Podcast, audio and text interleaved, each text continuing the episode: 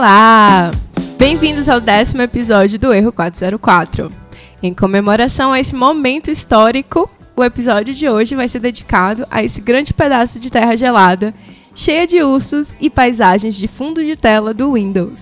E para falar sobre curiosidades desse país, que nos acolheu com muito carinho, temos um convidado que se aventura por essas terras há mais de 20 anos e já está mais para canadense do que brasileiro.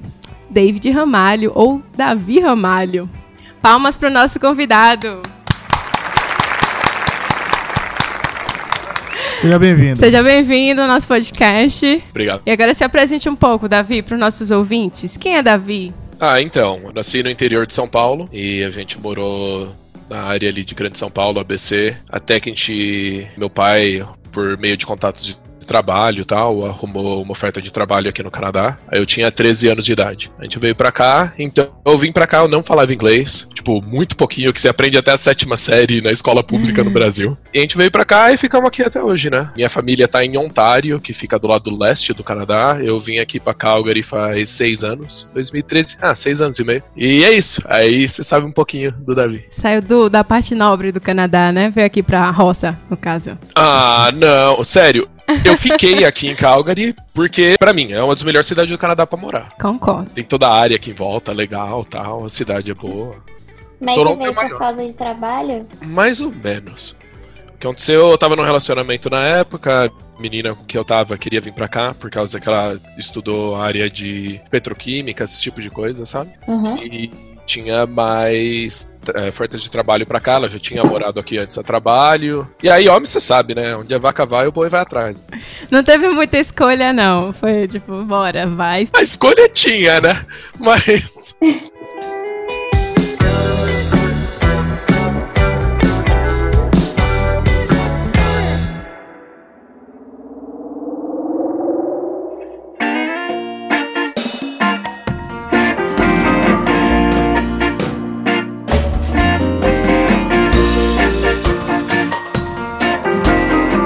E aí? O que é que você tem pra falar, assim? Você já se sente mais canadense ou se sente mais brasileiro?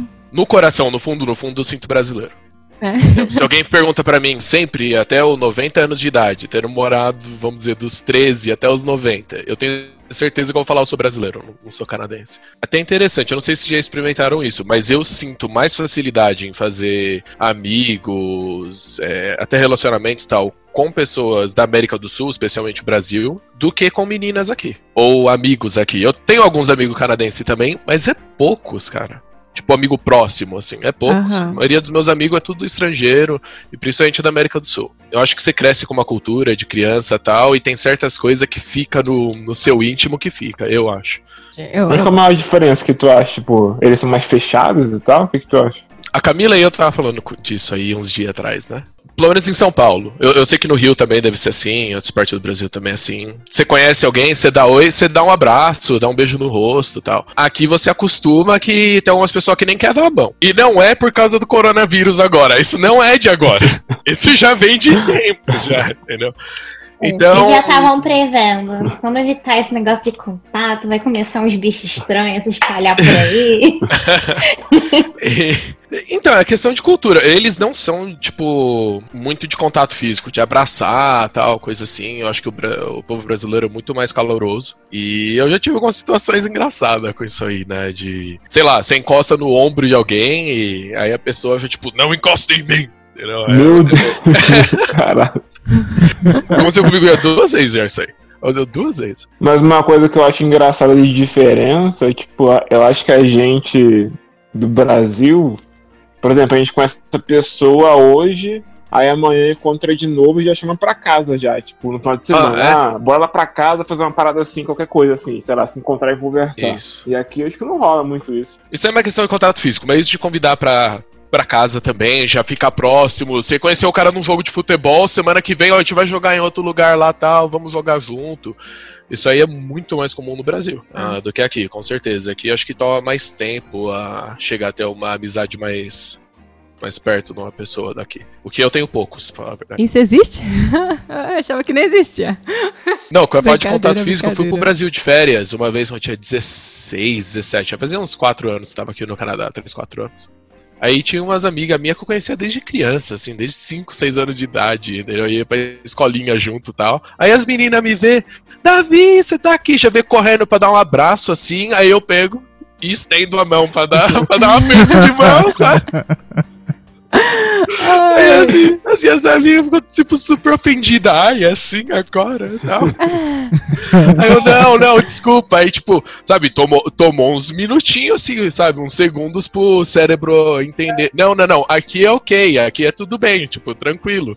Não, acho que ela, elas chegaram, já falaram assim, nossa, tá metido, vai pro exterior, já fica tão metido.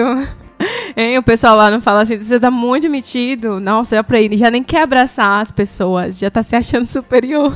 Eu acho que passou isso pela cabeça dela, Sasha. Não, mas tem algumas coisinhas que, que nem tava falando de ser brasileiro ou canadense e tal. Eu tô no Canadá há mais tempo que no Brasil, especialmente vida adulta e tal, né? Mas eu me sinto brasileiro, eu tenho muitos amigos brasileiros e tal.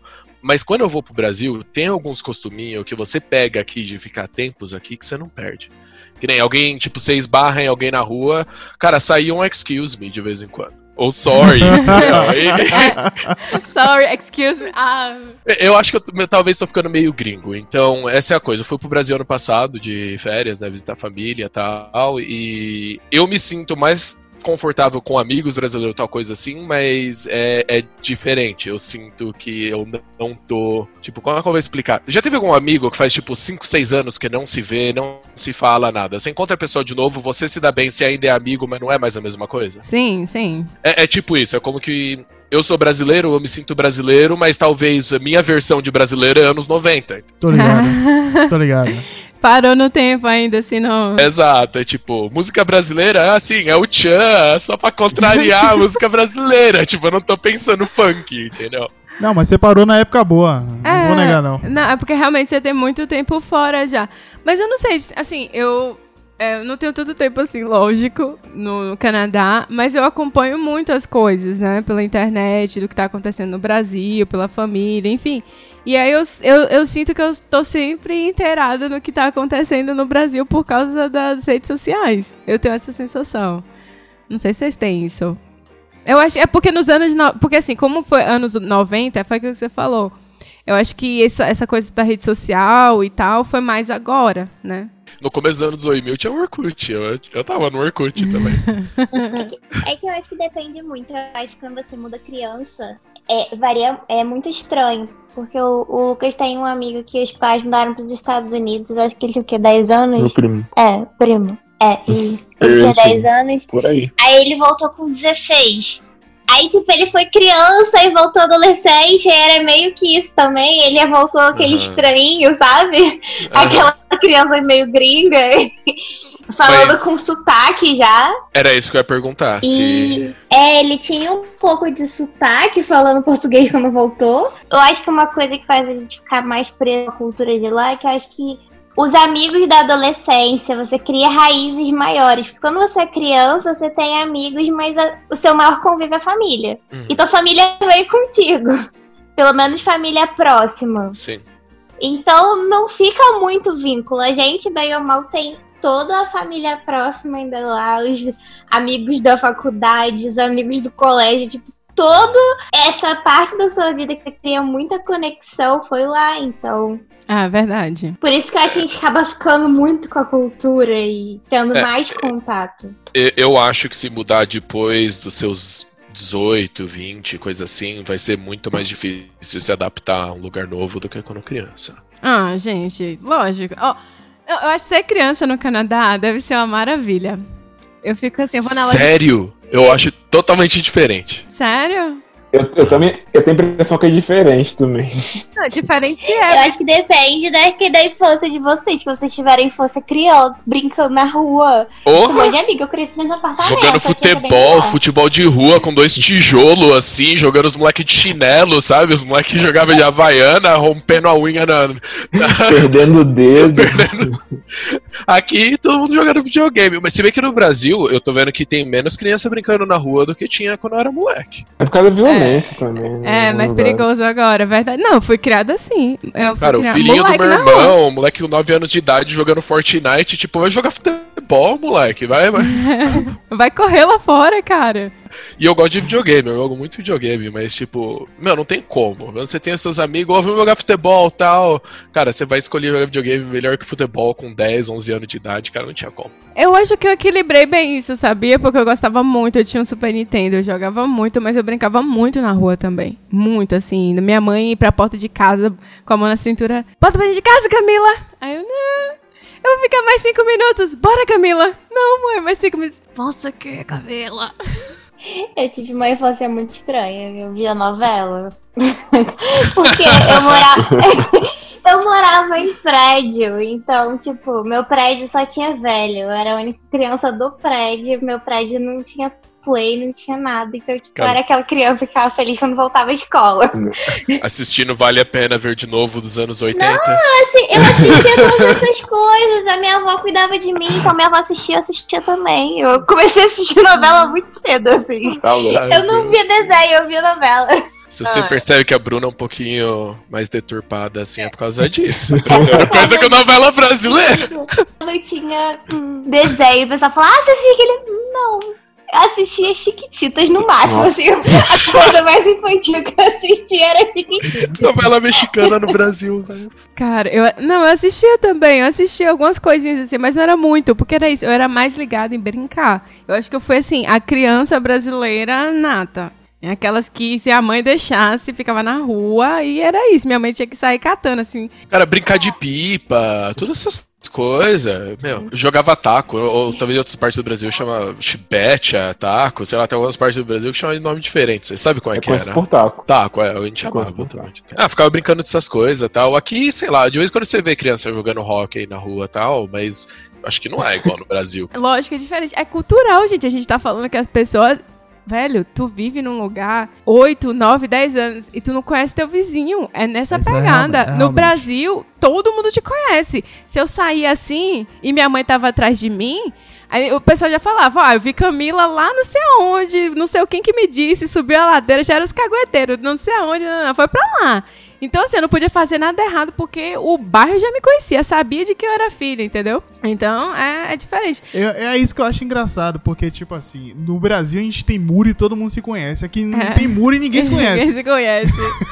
No máximo você dá um oi assim, dá um, dá um tchauzinho com a mão e tal. É, parabéns, você tá aí, tá vivo ainda, eu também, tchau.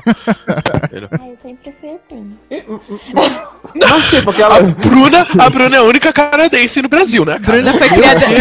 Bruna foi criada que nem uma velha. Não, não, vamos coitada. trocar de Não, lugar, cara. A Bruna é mais canadense que eu, não vamos trocar. Onde vocês moravam, gente? Eu morava no Rio de Janeiro, é perigoso. Tem prédio, não tem essas coisas, não. A minha irmã morou em BH quando a gente era criança. Eu nasci, eu nasci em BH. E aí ela, ela teve essa infância que vocês falam, assim, sabe? Aí ela fala, tipo, cara, quando você nasceu, tipo, era, era a época que eu ia curtir. Uhum. E aí a gente mudou pro Rio e aí não tinha nada dessas coisas. Eu ia pra casa das minhas amigas, assim, brincar de Barbie, mas era isso. Minha mãe me levava Brincar de de carro, levava de Ela é muito, ela é muito norte-americana. É que eu acho que apartamento é mais difícil, né? É, É ma- muito é- mais É difícil, mais muito mais complicado. difícil. É, casa. Não, lá era assim. Minha mãe, quando não queria que eu fosse pra rua, era traz suas amiguinhas aqui pro quintal pra elas brincarem aqui. Aí eu tinha que fazer todo o jogo de cintura pra convencer todo mundo aí pro meu quintal. Era assim, vamos, gente, vamos. Aqui, já pensou um negócio desse? Tu não conhece nem o vizinho, as criancinhas, vem cá pro meu quintal. Quem vai? Já pensa, a Não, mãe eu já que pensa crianças logo vão, que é. Mas algumas não voltam. É, é um psicopata, é alguém assim. Eu não ia confiar, né? Eu não confiaria. Não sei, é interessante isso, né? Porque no Brasil, mais violento, você tende a confiar mais nos. É, do que aqui, assim. Você não, eu não sei, porque você não conhece muito. É, é complicado isso. Tem criança que também não volta no Brasil, tipo linha direta. É, Sempre tinha uma criança que não voltava. É, mas eu falei da infância aqui ser melhor, mas eu falei mais no aspecto consumista. É, no Brasil, sei lá, meus pais não tinham condições de ficar me dando presentes, assim, que aqui é muito barato, sabe? E lá no Brasil, muito caro. E a gente, é aquela coisa que tu falou, bota dois blocos aí, faz o golzinho. Ou se não, bota os dois chinelos pra fazer o gol. Pega aquele elástico das roupas, né? Roupa velha da tia, pra fazer a corda lá pra ficar pulando elástico na rua, não sei o que e tal. Então era nessa pegada, assim, a gente era feliz com essas coisinhas.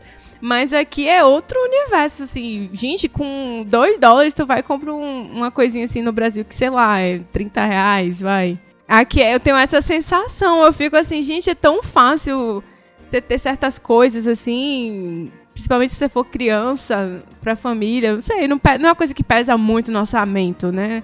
No Brasil é uma coisa que já tira assim, não, minha filha, olha, não vai dar, não vai dar pra te dar esse mês. Eu nunca senti falta, assim. Não, mas eu acho que. Criança não liga muito. Porque tu já nasceu, foi criada que nem véia, Tipo, eu acho assim, pros pais, tipo, se negarem a comprar algo para os filhos, assim, de brinquedo e tal, é ruim pros pais. Mas que é bom pra criança, porque a criança vê a realidade já de cara e também vê alternativas, tipo, É brincar mesmo. na rua e coisas do Minha mãe tipo. nunca me deu essas coisas, não. Tipo, queria pole. Não tem dinheiro pra comprar pole. Compra bonequinha de 99 e tá. Brinca aí. É isso, alternativas, assim. Não, eu entendi o que você tá falando. Por isso que nós somos criativos, somos pessoas, assim, flexíveis, adaptáveis, porque a gente já cresceu nesse cenário aí. Mas, tipo assim, videogame é outro universo. Ah, não, videogame não foi nem meus pais Aqui, compraram. com uma semana de trabalho, você paga qualquer videogame. É. Qualquer um que você quiser, você dá pro seu filho. Eu Ai. lembro quando eu ganhei o Super Nintendo no Brasil, meu. Eu e meu irmão tava, tipo, sei lá, parecia que era outra.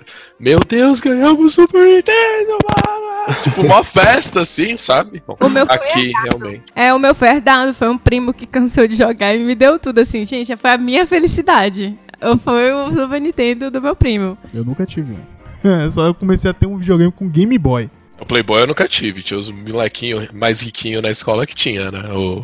ideias. Game Boy! Game Eu, Boy! Playboy, eu falei, será que Não, não, não, não. Game? Boy, velho. Então eu tô viajando já. meu Deus. Mas os moleque mais riquinho que tinha os Game Boy, tipo, ficava todos assim, tipo, na escola, escola pública ainda ali em São Paulo. Os moleques da favela lá na escola também, tipo, cara, se bobear, algum moleque apanhou já por causa disso, né, velho? Você tá falando aí da facilidade de consumismo, cara, mas tipo, por outro lado, eu lembro quando eu tava lá no Brasil, o meu. Não o primeiro videogame, porque o meu, meu, o meu primeiro foi o, foi o Mega Drive. Mas o segundo foi já o PlayStation, porque na época de Super Nintendo, Nintendo 64, Game Boy, tipo, não dava. Aí eu Isso morava era o menino que tinha um Sega era- CD, né? Tipo isso. isso aí. Aí eu lembro que eu tava lá no meu apartamento, era, era aniversário, eu conseguia ver o- os meus pais pararem o carro assim, lá no prédio. Aí, aí meus pais saindo com uma caixa grandona assim, azul. Cara, você não tem noção da felicidade que tu sentiu, tipo, de, sei lá, de ganhar um videogame, cara. E se fosse fácil, eu não sei se essa criança teria uma parada dessa. sabe? Eu sei. Vamos contar a minha experiência do assunto, que eu vou ser bulinada nesse grupo. Não, pode falar, fica à vontade. Pode falar da sua boneca, ou da novela que seria. Eu, eu ganhei a casa do celular da Barbie, eu nunca vou esquecer esse dia, gente. Eu vi, eu via na televisão, cara. Meus pais esconderam no- na mala do carro. Eles compraram e só levaram no dia do Agora- Natal. Só abri meia-noite. Nossa, foi foda. Agora, tinha uma coisa que dava mais raiva, que quando sua mãe saía o dia inteiro tal, chegava em casa, tipo, umas 5, 6 horas da tarde, e falava, filho, eu comprei um presente pra vocês, pra mim e meu irmão, comprei presente. Aí a gente já, nossa, comprou um videogame, uma bola nova, tênis de futebol, coisa assim, já tava tipo. Aí era tipo uma camiseta, roupa. É tipo, você tá precisando de meia, filho. Eu comprei umas. Tinha coisa que dava mais raiva que isso. Não. É muito ódio, cara. Eu já chorei porque é roupa ao invés de brinquedo. Bíblia infantil da igreja. Ai, não, desmilinguido. Na sua criação, eu acredito plenamente que foi esse presente que tu ganhou da Ah, tua já mãe. ganhei, ganhava. Às vezes eu pedia também. Filho, sua Bíblia já tá muito marcadinha já, Bíblia? precisando uma nova. Te amo, minha sogra. Se você estiver ouvindo agora esse episódio, tá? Não é nada contra. Não, porque a mãe de Mendes é mais religiosa. E aí, então, a educação dele foi mais assim, entendeu? Nas coisas mais de Jesus e tal. Então, assim, pra dar uma Bíblia é um presente pra ela como qualquer outro, assim, especial, sabe? É no mesmo nível de um brinquedo, é o, o nível da Bíblia. Da Bíblia. Videogame tinha mágica, coisa do diabo. Ela escuta, viu, os episódios. A gente tá falando dela, daqui a pouco a gente recebe a mensagem. Não, eu tenho vontade de brincar com isso também, que minha família também é muito religiosa, entendeu? Eu, eu saí da religião dos meus pais só faz, tipo, sei lá, uns 3, 4 anos. Então isso aí que você tá falando, cara, 100% eu entendo. Agora, falando de igreja, falando de diferença de igreja no Brasil e no Canadá, falando de igreja. Cara, já viu alguma igreja aqui que você passa andando na rua e você ouve gritando lá de dentro? Queima, filho de Satanás! Sai, Anderson! Não tem igreja assim aqui. Não. Eu acho que é uma Não. característica sul-americana. É verdade, isso é mais lá. Igreja tocando um pacodão dentro da igreja, ou, ou metal do Senhor, essas coisas assim. Não tem aqui, cara. Já tem até funk de Jesus também, filho. Nunca vi igreja assim. Aqui, aqui eu nunca vi. Eu era pipa voada. Eu era pipa voada. Você nunca ouviu essa música, não? Não, eu não sei dessas coisas, não. Não, é, eu quero até ir pra uma igreja aqui que tem daqueles é, afrodescendentes com aqueles vozeirões assim. É, é uma Tipo, que fica... gospel. É isso, tipo gospel, assim. Muito É show. aquelas igrejas que um Muito. membro da igreja acorda assim. Ah, acho que eu vou no The Voice hoje. É, vou no The Voice. Falando uma coisa de, de sotaque. Eu tenho sotaque. Ah, sotaque de São Paulo, não, tudo bem. Mas, tipo, ninguém pensaria se eu, que eu sou, tipo, canadense só por ouvir Ah, a minha não, voz. não, não, mas Tá. em São Paulo tem. Em São Paulo tem. é. Dá pra perceber, assim, que né, você não, não é canadense. Mas, você, mas seu fenótipo se mesclaria bem. Cara, nem- você não fala que nem canadense, mas parece canadense. Ah, o meu fenotipo. Tá, tá, tá, tá, tá. Não, eu nem posso falar muito disso, porque senão eu vou ser massacrada. Porque o Canadá não tem cara, é muito é, imigrante, então Não você... tem cara o quê? Não, Quem não, disse que ela não tem cara? não, não tem cara. Tem mas sim, o que aconteceu é que, tipo, tinha um quadro e começaram a jogar um monte de tinta em cima do quadro. Então o quadro tá ali, ainda mais também escondido, com uns cantos de indiano, outros chineses. Mas é isso, é muito misturado hoje em dia. Então, assim, não tem muito essa coisa. Mas falando de Canadá, quando você pensa ali, britânico, daquelas, das épocas das antigas, assim, que era ainda muito branco o Canadá. Branquelo loiro ou aborígene, né? Ou, tipo, um ou outro. É, exatamente, coitado, que foram massacrados também. Meio que nem no Brasil. Então, você se mesclaria bem. Por favor, gente, não me cancele. Não, não, não, é verdade. No Brasil, todos os meus amigos me chamam de canadense. é o canadense, o gringo. Já teve gente aqui, tinha uma menina de Bahia que conheci uma vez com uns amigos e tal. E a menina me- ficava me chamando de gringo. Ah, então, gringo, não sei o que lá, ah, gringo e tal. Porque a menina, tipo, né, você não é brasileiro, não, olha pra sua cara, mano, é gringo. O pessoal me chamou de russo, já tinha me chamou de russo. Mostrei meu RG do Brasil. Quando eu tinha 4 anos de idade, fez o RG, ainda tá não alfabetizado do lado. O seu RG falando pro moleque. Ah, isso aí é falso, isso é russo. Mas não, hoje em dia a gente tem que tomar cuidado com essas coisas, né? Não pode, tem que, tem que rever aí umas coisas antes de falar. Sou muito contra tudo isso aí de ser politicamente correto. Tem que zoar, mano, tem que zoar. É a mesma coisa de falar que o Canadá é país. Isso aqui é uma colônia. Tá, vamos entrar nessa parte, porque essa parte vai chegar. Essa parte. Então Acabou. vamos entrar Quando a moeda do seu país ainda tem a rainha de outro, É. de outro canto.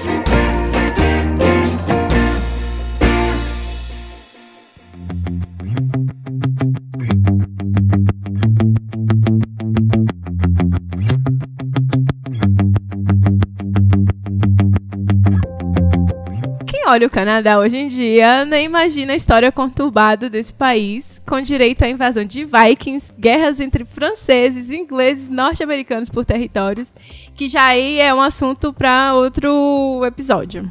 Que eu e Menos estava discutindo aqui, vai, ser, vai, dar um, vai dar um episódio muito bom. A gente precisa de um historiador aqui, só para discutir a história do Canadá. Vai ser tipo uns cinco episódios só sobre isso. O Canadá é o segundo maior país do mundo, mas ainda é um baby só se tornou país mesmo em 1800. Segundo maior país do mundo. É, o segundo maior país do mundo. Tira o gelo e não sobra quase nada. Mas também, se falar de área habitável, tipo, É, pois é. É. 25, né? Realmente a densidade demográfica é baixa, é bem baixa. Então, ele só se tornou país mesmo em 1867. Então, eles comemoram a partir daí o aniversário do Canadá, que agora é o quê? País, entre aspas. É o país enterrado. por, que, pra, por que que o Menderson fala tanto assim, né? Tá, mas antes eu tenho que falar do que, que é o Canadá, porque as pessoas não têm noção de como é que é a divisão das coisas, que não é que nem no Brasil. Então, pra quem não sabe, assim como eu também não tinha ideia, né? Eu não tô subestimando a inteligência dos nossos ouvintes, mas quando eu vim pra cá eu não tinha essa noção. Eu achava que o Canadá era só Vancouver, Toronto, iceberg e ursos polares, tá? Era o que eu tinha na minha cabeça de Canadá. Mas o Canadá é dividido em 10 províncias e 3 territórios. Então a gente está aqui agora na província de Alberta, que fica mais a oeste, perto do Pacífico. Aqui o sistema de governo é o parlamentar e com uma monarquia constitucional. Ou seja, a rainha Elizabeth II do Reino Unido é a chefe de Estado. Então, assim, por isso que Menderson Paga pau de velho. brinca, brinca tanto com isso, que, que é uma colônia ainda, porque a- a- ela é chefe de Estado. Então aqui não é que nem no Brasil. A gente tem que fazer reverência à rainha toda noite antes de dormir, voltados pra Inglaterra. Não, gente, mas falando sério, ninguém tem que fazer prece, não. Mas quando você se torna cidadão canadense, você tem que jurar lealdade à rainha do Reino Unido. Inclusive, eu, tenho, eu conheço um francês que é casado com uma britânica e mora aqui em Calgary. Aí ele dá risada disso. Ele fala: é, na França a gente degolou o rei. Pra eu chegar aqui e ter que fazer reverência A rainha. a rainha, ele falou, eu nunca vou me tornar cidadão canadense. só que essa, só que eu acho que essa reverência só não rola muito na província de Quebec, né? Porque eu acho pelo menos não oficialmente, porque a região mais leste do Atlântico, pra quem não sabe, foi colonizada pelos franceses há muito tempo atrás, e daí rolou a o maior pau para que aquela região mantivesse a cultura francesa.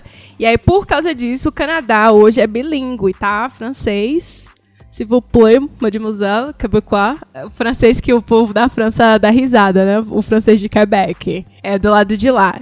Diz Mendelson que a moeda feita pro povo do Quebec tem uma marca d'água com a rainha da Inglaterra dando o dedo no estilo de You Bitch. Ai, meu Deus. Então vocês tiram isso, cara. Caralho, não. Aí o cara me vem e coloca no Wikipedia que, tipo, ah, Inglaterra e França entraram Não. no acordo. É pro- Entraram no acordo. Tipo, ah, o acordo é que é tudo nosso. A gente deixa vocês falarem francês, mas é tudo É. nosso. Tudo da rainha, não tem jeito. A Acabou. treta é real até hoje em dia. Você tem umas rixas entre as províncias daqui de língua inglesa com as de lá de língua francesa, que principalmente Quebec, naquela região de lá. Então Quebec é tipo um, um outro mundo dentro do Canadá. Assim, eu nunca visitei. Já mas visitei. falaram que se tu sair da capital de Montreal, que é Montreal, e tentar falar inglês com alguém fora de lá, eles nem respondem. Tu passa uns mal bocados. É verdade, David? Então, eu fui só pra Montreal mesmo. Ah, e quando a Camila falou capital, capital da província de Quebec é Montreal. Capital do Canadá, Ottawa. Isso, é. Óbvio, é. Não, só pra clarificar. Obrigada. Então, eu, eu fui pra Montreal, muita gente fala inglês em Montreal, de boa. Muita gente fala inglês fluente. Agora, realmente, se você vai um pouquinho mais pro interior, um pouco pra fora da cidade e tal, pouco. Quase todo mundo só fala francês. E, e as pessoas que falam inglês em Montreal, tipo, a primeira língua também é francesa. Entre eles não tá falando em francês, tal, tal, tal, mas muita gente fala inglês também. Inclusive, na época que eu queria fazer doutorado, assim, aí eu pensei, ah, não, vou fazer, terminar o mestrado e vou fazer o doutorado, quero ir pra, pra faculdade em Quebec. Olha ela, não fala nenhuma palavra em francês. Aí me falaram, o quê? Se tu não fala francês, filho, tu vai, tu vai sofrer. Não vai, que lá é as regras são completamente diferentes. Assim, tu vê até nos anúncios, né, daqui das coisas daqui, aí fala não se aplica a Quebec. é verdade. Não, mas Quebec queria sair do Canadá já várias vezes já. Já teve, tipo, algumas vezes chegou próximo o número de votos pra ter a secessão de Quebec e do resto do Canadá, né? Já aconteceu várias vezes. É a maior, é a maior treta. Eu, acho, eu não sei se vai ficar até assim, o fim dos tempos junto, não. Porque as daqui têm raiva das de lá. Elas também querem se separar, porque diz que dá o dinheiro do petróleo daqui pra lá. E aí a de- o de lá quer se separar porque não tem nada a ver. Eles acham que daqui é roça, agricultura, não sei o quê, nananã, que... Enfim, eu, eu fiquei lendo sobre esses movimentos separatistas que tem dentro do Canadá. E terem posto o Trudeau lá como primeiro-ministro não ajudou nada, né? Porque. Não, vamos falar muito de política, né? Mas, Não, para. Mas comenta, É porque eu, eu vi entender. isso, cara. Eu fiquei de que, eu fiquei de queixo assim caído. Quando eu cheguei aqui, eu na minha mente, né? Nem era esse, era o outro. A primeira vez que eu vim pra cá era aquele outro lá que começou a modificar as coisas pra deixar bem mais difícil pra imigrante vir pra cá, né? Aí entrou o Trudeau. E aí quando entrou o Trudeau, eu falei, ah, gente, olha que cara simpático, não sei o quê. Menina, essa província daqui queria a cabeça de Trudeau num prato. Porque o povo ficava assim, olha, quando ele veio pra cá, que ele faz esses meetings, né, que ele chama de é, town hall, é, ele veio pra cá, pra universidade. Aí tinha uma fila imensa, assim, pra pessoa entrar no estádio pra assistir ele. E tinha um monte de gente com cartazes assim, volte pra escola de drama, Trudeau. Tipo, você é um péssimo ator. E começaram a puxar um monte de coisa do passado desse homem. E teve um que se revoltou, assim, na plateia, mandando, mandando ele falar, pedir desculpa pro, pros albertanos, falando assim: When you come to Alberta, you say sorry, Trudeau. You say sorry, Trudeau. Gritando assim na frente dele por causa das pipelines, né? Que o pessoal tem essa coisa do, do dessas pipelines que eles querem colocar, que vai passar para Os cano que carrega petróleo Isso. e gás. Isso. Obrigado. Vai traduzindo aí. Interessante que ele tá há mais tempo e eu que tô falando os ingleses. Tô falando, você começa a pegar uns costumes daqui. Nossa. Mesmo indo pro Brasil, o que seja, tipo, fica, cara. Tem umas coisas que colam. Não é isso. Então foi assim, foi nesse momento que eu fiquei tipo, como assim, cara? Eu achava que era um mundo de paz e felicidade, que todo mundo amava o primeiro-ministro. Hum, hum, aqui querem matar ele. Eu, pessoalmente, acho ele um babaca. Opa, temos mais um que quer matar. é que tem várias coisas, entendeu? Acho que em todas as partes do mundo tem, tipo, governos de direita e de esquerda tem. Acho que a maioria das pessoas está alguma parte no meio, mas geralmente tem mais uma inclinação para direita, mais uma inclinação para esquerda, mas quase todo mundo, na realidade, a minha opinião, está no meio. E tem muito mais em comum do que aparece na mídia, entendeu? Tipo, talvez você é uma pessoa um pouco mais de esquerda, ou talvez uma pessoa um pouco mais de direita, mente amigo e não tem o mínimo problema com isso. Tem algumas pessoas que ficam um pouquinho mais extrema para qualquer um dos lados, e é o pessoal que fala. Porque a maioria das pessoas não vai sair falando suas opiniões tal. Então a gente só ouve os lados extremos de, de ambos os lados porque é as pessoas que vocaliza. O Trudeau é um cara um pouco mais de esquerda. A parte oeste do Canadá, fora Vancouver, que Vancouver é uma cidade um pouquinho mais progressiva, é mais de direita. É um povo mais conservador, tem um, uma base muito grande de pessoa que é agricultor, fazendeiro, etc., esse tipo de indústria.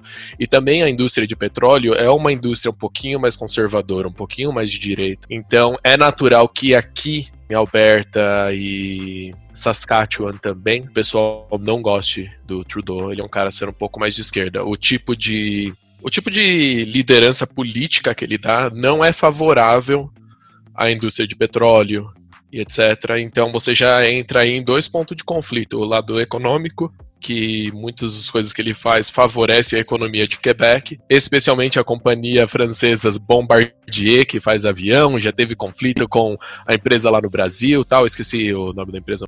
Embraer? Embraer. A Embraer, exato já teve certos conflitos por causa de negócio com o Brasil também por causa disso, mas ele favorece mais a indústria que está do lado francês do Canadá, lá em Quebec, e especialmente desfavorece a indústria petroquímica uh, aqui de Alberta. Então, é, tem esse lado econômico e também o lado de direita e esquerda, que como nos Estados Unidos também, as partes que é mais que tem mais agricultor, fazendeiro, é um povo mais conservador, mais religioso tal. Tem esses dois pontos aí. Mas o porquê eu acho o Trudeau babaca não tem. Tem um pouco a ver do lado econômico. Mas também, o cara é hipócrita pra caramba, né, meu? Já deu umas escorregadas, assim, que eu também fiquei tipo, gente, por quê? Ah, cara, o cara vai pra Índia vestido com roupa de indiano e tal. Aí Pô, mano, que, tipo, que... Palhaçada. É muito, é muito babaca, velho. Ele é muito babaca, desculpa. É muito babaca. É ator. Pra quem não sabe, ele tem formação também em é, artes cênicas. Então ele é um ator. Tem uma vez ele tava na escola, acho que era uma escola. Né, num auditório lá, fazendo uma palestra lá pros alunos, coisa assim. Aí uma menina falou. Tava falando alguma coisa sobre a humanidade, né? E em inglês, a palavra para humanidade geralmente se fala mankind. Que seria, que seria mendade, na verdade, né? Homendade, não humanidade. Eu nunca parei pra pensar nisso. Humanity, né? Seria também. É. Humanity seria humanidade, mas muita gente fala mankind, é uma coisa, tipo, normal. É, o que seria homendade. Aí ele pega e interrompe a menina, assim, e fala... Não, não. Temos que ser inclusivos. Alguma coisa assim. Temos que ser inclusivos. Não falamos homendade. We don't say mankind. We say people kind. Véi, véi. Ah, não, mano, sai daqui, velho. Se, eu tinha- se eu tivesse tomate, eu jogava tudo. Ah, vai se ferrar. Ai, Você acha que qualquer pessoa realmente se sentiria ofendida pela palavra mankind? Ah, vai se ferrar, velho. pra mim passa tão batido essas coisas, né? Eu já não tô nem falando mais português direito. Tá o inglês e o português errado. Muita gente já tá cansado em ódio politicamente correto, tal, tal, tal. E o Canadá é um país. Se você é de esquerda, cara, vem pro Canadá. Você vai estar feliz no Canadá, pelo menos por enquanto. A política aqui favorece o lado esquerdista. Olha, gente, eu sou. Desculpa, uma zero esquerda em política, assim. Eu consigo pegar algumas coisas, mas eu não. Eu nunca parei pra estudar de verdade como é que funciona esse sistema político aqui do Canadá, porque eu sempre achei um tanto complicado todo esse processo, assim. É, é um negócio muito dividido, e ainda tem a rainha, aí tem o, o governador geral, que é apontado pela rainha, que é não sei o quê. Então, como é que é? Me explica aí, Davi. Olha, eu não sou muito a par da política do Canadá também. Eu sou mais. Falar a verdade, mesmo estando no Canadá há tanto tempo, eu tava mais é, a par com a política brasileira do que a canadense. Política no Brasil é cinema, né, cara? É. política no Brasil é cinema. divertido. Isso que é engraçado. Geralmente você vai falar de política, ah, que tema chato, não sei o que tem, tal, tal, tal. Política no Brasil é comédia, cara, é hilário.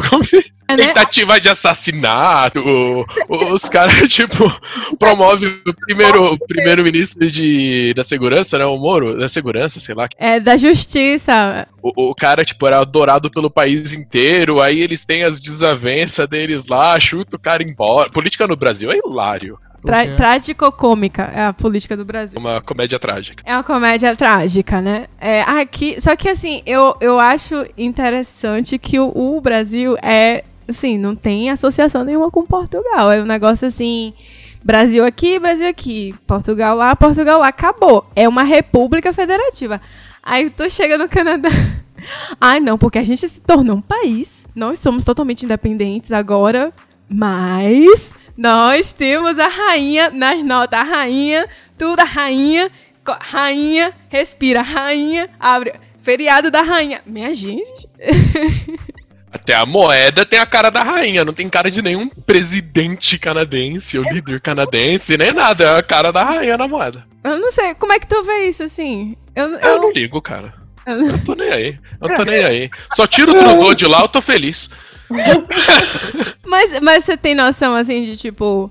Porque o que eu tava vendo. não, eu me empolguei super. Gente, quando eu fui falar assim, ah, vai falar de curiosidade do Canadá, eu fui estudar a história do Canadá. Porque eu falei assim, eu tenho que entender. Não, ó, eu- é que uma coisa, eu, eu acho que a, a família real, significância política tem muito pouca, né? Muito pouca. Mesmo, mesmo na Inglaterra. Mas são celebridade. Cara, quando tem o casamento do príncipe da Inglaterra, quando você tem o mundo inteiro quer ver, falar do vestido da noiva, de não sei o que tem e tal.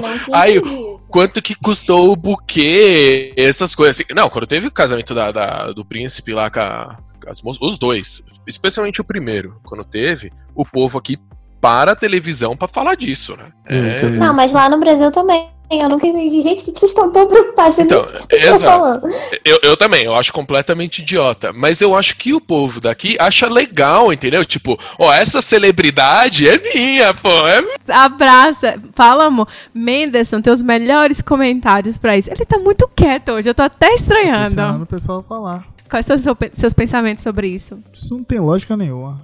Nenhuma lógica. Tipo, pô, tá, eu eu entendo que a galera da Inglaterra ainda tá querendo sustentar aquela galera. Eu tenho um grande problema em sustentar a realeza. Que eles não, não servem pra nada. É estranho demais, tipo, aqui tem um- uma pessoa que representa a rainha, que fica no parlamento. Ela fica no parlamento, né? Governador geral? Governador Uhum. geral. Entendeu? Hum, eu acho que sim, né? Ela parece que ela fica no parlamento lá, na senta- sentadinha na cadeira dela, representando a rainha. Sim. Tipo, eu acho isso muito estranho. Tipo, é como se, tipo, você casou, você deixa sua mãe no Skype ali 24 horas ligada. Vendo sua casa. Você tá em outra casa, mas ao mesmo tempo sua mãe olha. Sua mãe olha, ô, ô. Não pega meu filho assim não, viu? Eu não gosto que pegue meu filho assim não. É, a mãe tá ali do lado. Oh, aquele exemplo que tu deu da casa. Tipo, ele falando que é como se você casasse e construísse um puxadinho em cima da casa do seu pai com a saída independente. É. que é tipo isso, o Canadá. É meio, é meio, é um sistema meio estranho, meu amor. E não é só o Canadá, o Canadá é mais 10 que estão nessa situação também, né? que o Reino Unido não conseguiu cortar o cordão umbilical. Austrália. A Austrália é assim também. Mas em termos fiscais, eles ligados? Tipo, o Canadá paga uma taxa para, para a rainha? Eu acho que não, mas eu acho que aquela posição ali de. Sei lá qual que é o nome ali que o Menos tava falando, acho que a gente paga sim. É, eu, eu também não, eu não entrei tanto assim, também nos estudos, não. Eu não sei o que que paga, mas eu tenho. Tem que ser preparada, Camila. Eu falei pra você estudar. Mas, Sim. tipo assim, se tem a cara dela, Tem alguma coisa. a cara é posse. Águia César, o que é de César, e a rainha, o que é da rainha. Não, eu acho que a gente tem que ler o tal do o Commonwealth e não sei o que lá, que tem lá as Eu acho que é pra galera de Quebec nunca esquecer. É. Aqui, ó. Vocês nunca vão esquecer. Só pra trollar os caras. Vocês falam francês, mas a cara aí, ó. Tá vendo a cara de Napoleão? Não tem. Não tem a cara de Napoleão. Também é engraçado, até. É que nenhum de vocês são. São cidadão canadense ainda? Não, a gente é. A gente tá longe disso ainda. É tudo estudante. Quando você faz, você tem que fazer um teste pra cidadania canadense e tem perguntas sobre isso, sobre o nome da rainha, e não sei o que tem e tal. Muitas perguntas sobre o Canadá mesmo, tipo o nome das províncias, etc, etc. Mas tem coisas assim sobre a da rainha também. Tipo, você tem que aprender até pra ser cidadão canadense, você tem que aprender da rainha. Pra tu ter que jurar lealdade à rainha, reverência, com certeza eu tenho que saber todo o beabá ali da história. Quem pegou quem, quem substituiu quem, quem largou a. Quem matou quem, quem largou a. Quem matou Diana? Quem matou Hum. Diana? É um negócio. Esse aí é pro episódio de conspiração. É, da conspiração a gente. É conspirações canadenses, tá? Ah, eu botei aqui, ó. Eu até esqueci de falar. Tava falando do povo de, de Quebec, né? Que não gosta muito de contato é, com as outras pessoas, o personal space. Canadense em geral. É, o canadense em geral, mas eu acho que Quebec ainda é um pouco assim, né? Se tu vier da parte inglesa, não vai rolar muito, eles não se batem. Eu já percebi que eles não se bicam muito, não, assim, é o cada um no seu canto. Não é lá em Quebec que, tipo assim, aqui o Canadá é um país bilíngue com uma, uma colônia bilíngue, como a Camila falou. Mas, tipo, o governo, ele tem que, que se comunicar utilizando inglês. Não, as não, duas. os- as duas. As duas. Mas em Quebec, ele pode não se comunicar em inglês no temporada dessa, que ele pode só falar francês em Quebec. Isso aí faz parte já desse acordo que eles fizeram há muito tempo atrás, que lá eles podem manter é, oficial como francês. Só francês. é, o francês. Então, por isso que eu. As histórias que eu escuto é essa. Lógico, eu acho que deve ter muitas exceções. Mas as histórias que eu escuto é essa de que não se bicam, assim, muito por causa disso, assim. Cada, eles tentam manter bem a cultura deles lá da França. E o resto já é diferente, né? Daqui pra ter uma influência mais britânica, as outras províncias, né? Ao- É, é muito historial oeste. político. É muita coisa assim, enfim. E não é, não é muito certo até hoje, não, né? Teve os, os atos que eles chamam, né? Atos, os contratos, os não sei o quê, né, né, né? Mas até hoje ainda não é muito resolvido, não. Vamos esperar cenas dos próximos capítulos aí, nas próximas décadas. Tá, mas o que eu tava falando foi o que você começou a falar, era das relações interpessoais. Que eu queria muito falar sobre isso, porque é, é isso tem um peso muito grande aqui no Canadá. E eu já passei a- aperto por causa disso também. Eu não sei vocês dois, vocês já, Lucas e Bruno, vocês já passaram aperto por causa disso? De tocar pessoas, de. Eu, eu não tenho contato com nenhum canadense. Me diz onde eles vivem, o que Ela eles falou isso, comem. cara. Ela falou isso como se fosse um vírus, assim. Tem... Eu trabalho num grupo de pesquisa que só tem chinês, então, tipo. Hum. Só tem chinês. E na- nas minhas aulas eu não tenho muito contato com muita gente. Eu acabei criando uma rede de brasileiros muito grande. Então eu não conheço de verdade. Eu, eu acho que eu nunca conhe... Tira, a gente, na verdade, a gente conhece o nosso landlord. Não, Mas ele é muito simpático, assim. Eu não acho que se a gente encostasse nele, ele ia ficar chateado. não. Ele, ele é bem de boa, mas assim, ele também é casado com uma Coreano. estrangeira, É. então. Daqui um, dois anos, a Bruna vai ter um inglês engraçado, velho. Ela vai estar aprendendo inglês com chinês no Canadá. Ela vai ter um inglês sotaque brasileiro misturado com chinês, vai ser uma coisa engraçada. É um samba do crioulo Duda. Eu dei sorte. Eu dei sorte porque quando eu cheguei aqui, minha primeira experiência, já fui chegando e fui abraçar, 2013, gente, ingênua. Fui abraçar a roommate de uma brasileira que veio comigo na época no programa e tal. E ela era canadense. Quando eu abracei a menina, tava gelada, dura, assim, ó. Parecia que tava abraçando um, sei lá, parecia que tava sendo atacada por um monstro, né? Um cadáver, não sei. Gente, eu fiquei tão sem graça. Mas tão sem graça que desde esse dia eu não abraço ninguém, assim, eu, fico dura. Vejo a pessoa assim, já fica até dois metros de distância. Já. O distanciamento social. Primeiro eu vejo, né? Não, agora a gente tem que ficar dois metros de distância. Mas antes, eu via se eu podia aproximar mais um metro, assim, olhava na cara da pessoa se era mais receptiva, porque eles têm esse negócio do personal space que você não pode invadir. Se você já entrar ali, né, que ele fica muito próximo à pessoa, já é desrespeitoso. Tem, tem alguns que são mais, tipo, sabe, mais de abraçar tal, mas não é o comum. O comum é as pessoas que é um pouco de distância. Nem um amigão que eu tenho, amigão canadense. Amigo, amigo, sabe, tipo, amigo íntimo canadense é basicamente o único que eu tenho. Ele era na zoeira, tipo, tava na academia o cara vinha dar um tapa na minha bunda, assim, tipo, era na zoeira, entendeu? Com ele. E talvez por isso é que a gente ficou bem, bem amigo, entendeu? Talvez por isso. Não, eu já conheci. Não porque eu gosto de tapa na bunda de homem, tá? Não, É, sim, eu ia perguntar. não, mas- não, não entenda mal, não entenda mal. Não, eu entendi o que você quer falar. Não, lógico que tem exceção, mas eu acho que a regra é não, não ter isso. Mas tem exceção, tipo, eu me dei bem no no aspecto de conhecer uma canadense. Na verdade, assim, ela veio pra cá ainda muito pequenininha, assim, bebê, horas de nascida, então... Ela é canadense, lógico, porque foi criada aqui e tudo mais, mas eu acho que também tem esse aspecto cultural, talvez é, do país, enfim, de onde ela a família viveu, né, que deve ter passado essa coisa assim. E ela era super assim afetiva também, e tal. Não gostava muito de ser tocada, só que aí quando a gente ficou muito amiga, aí pronto, é tocava no braço, tal, assim, abraçava. E aí ela aceitou muito bem. E o inglês dela é inglês canadense, assim, inglês perfeito e tal, foi criada aqui. E ela falava muito rápido, assim, e eu ficava, tipo, toda encolhida. Meu Deus! Aí ela.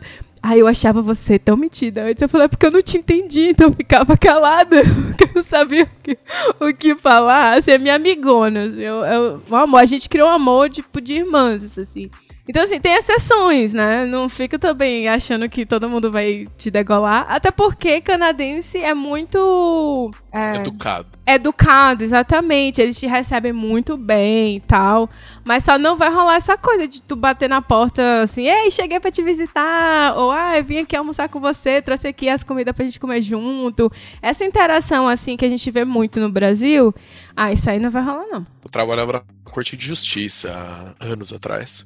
Quando eu tava na faculdade, sabe? Então no verão eu trabalhava com uma agência que fazia trabalho por de Justiça. E tinha uma menina, eu tinha trabalhado com ela várias vezes. Já conhecia a menina, já fazia mais de ano já. Aí um dia, a gente tava indo embora assim, aí eu queria que ela olhasse pra um negócio, eu nem lembro o que era. Eu encostei no ombro dela, eu nem lembro o nome da menina. Encostei no ombro dela e falou assim: Ô, fulana de tal, olha o negócio. Só de eu encostar no ombro dela, nem deu pra terminar a minha frase. Nem deu pra terminar a frase.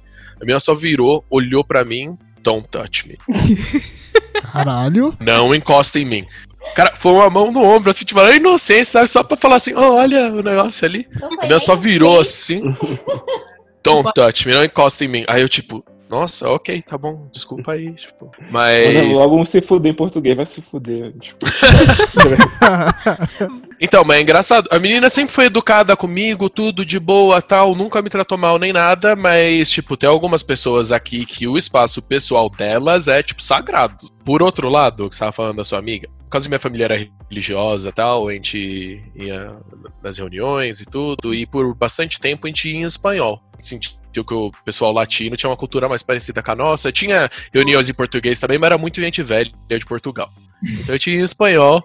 Tinha molecada da idade minha do meu irmão, a gente jogava futebol junto tal. E tinha alguns canadenses que também em espanhol por uma razão ou outra. E o que eu percebi é que a maior parte, tinha alguns que ainda ficava meio assim frio mesmo, sabe? Mantinha aquilo. Mas muitos, quando acostumava com esse jeito de, ser, de se abraçar, de zoar disso, daquilo, de dançar nas festas, essas coisas, eles começaram a se soltar mais e gostavam disso. Ah, isso é verdade. Não, foi, foi isso que eu acho que aconteceu com minha amiga, porque ela não era muito assim e tal. E aí, com essa aproximação e tal, ela falava assim: Nossa, você gosta muito de tocar, né? Gosta muito de não sei o quê. E aí eu me perturbava, não tava nem aí. E hoje a gente se vê assim, a gente se abraça e tal. Então, assim.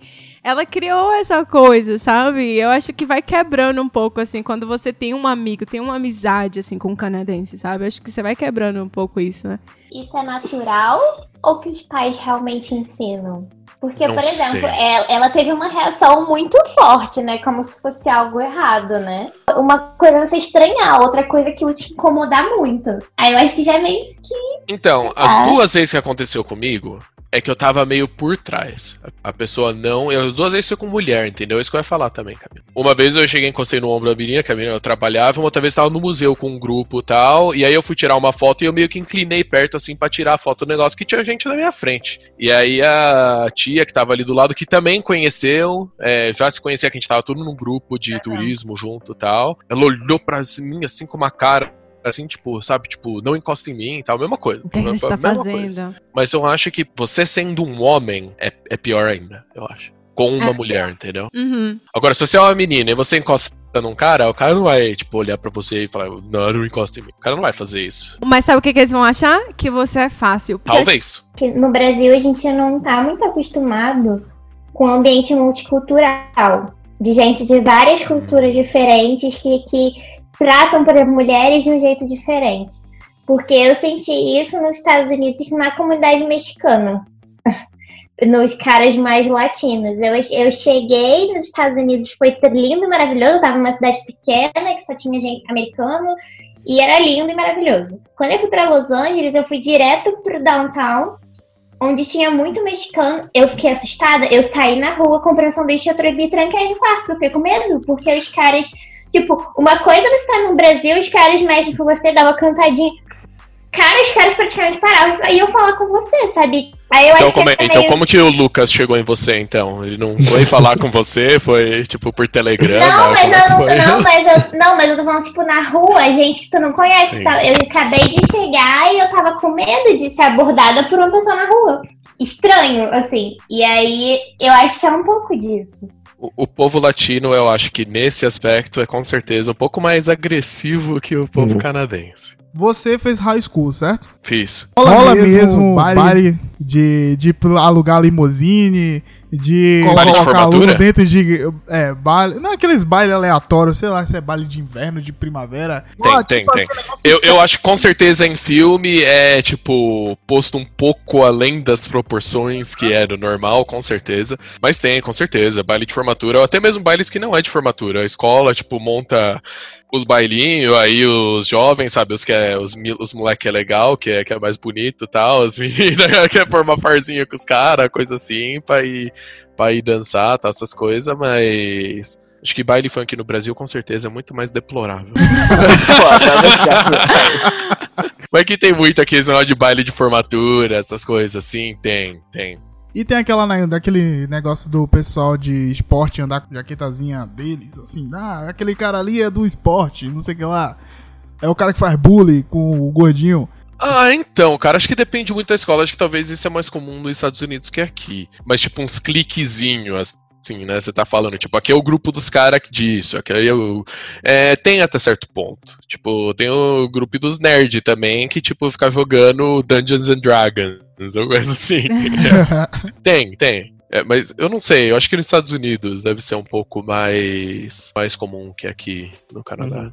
E Davi, uma, uma pergunta, tipo, tu falou que o pessoal ficava te sacaneando porque tu era brasileiro e tal. Brasileiro não, mas o, o teu inglês não era tão bom e É, tal. acho que era mais isso, é. Mas era uma zoação mais, tipo, na esportiva que vinha deles e tu zoava também? Ou era meio que bullying mesmo, igual Não, não, igual- cara.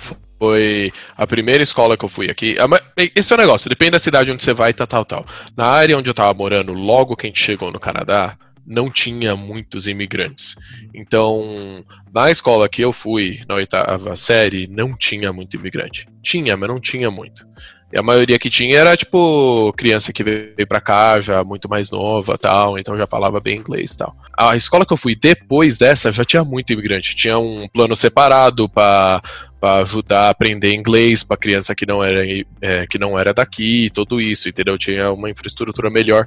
Não tive nenhum problema de bullying lá nem nada. Na primeira escola que eu fui, sim, Tipo, era, era zoação mesmo pra, pra causar. E teve algumas vezes que eu entrei em briga tal, porque, tipo, se você deixa, minha opinião, que é de bullying, eu sei se vocês tiveram um episódio sobre bullying, tá? Desde criança, meu pai falava pro meu irmão assim: eu não quero ouvir de vocês ter arrumado briga na escola nem nada dessas coisas. Mas se algum moleque, tipo, encostar em você, faz o que tiver que fazer. Se tiver pedaço de pau, pode dar paulada, pode morder, Oh! pode fazer o que for.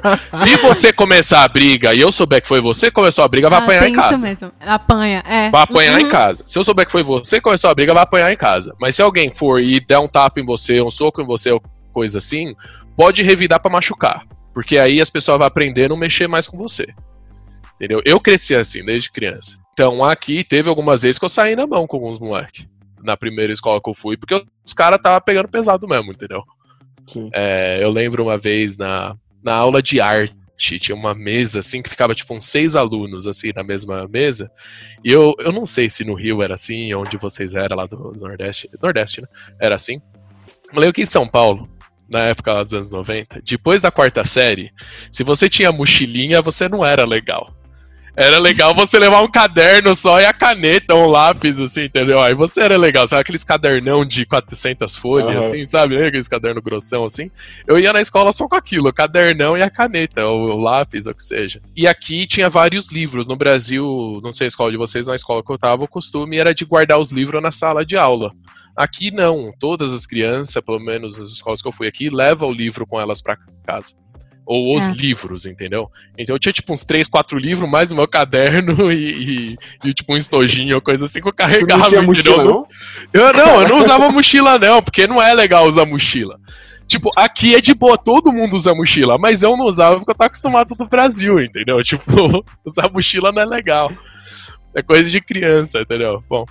Aí eu ia pra escola com os cadernos e o livro no braço, aí eu pus em cima da mesa. Aí um dia, pra zoar comigo, começaram a passar as minhas coisas, sabe? Entre eles, os livros, assim, começaram a passar entre eles, tipo, só pra zoar. Aí eu pedi uma, duas vezes e não devolveram. Aí eu pensei, cara, vou ficar de boa aqui, os caras vão cansar e vai devolver, né? Aí não, perceberam que eu perdi interesse? Aí um moleque tava na minha frente, ele pegou e pôs minhas coisas no chão e falou pra eu pegar. Ah.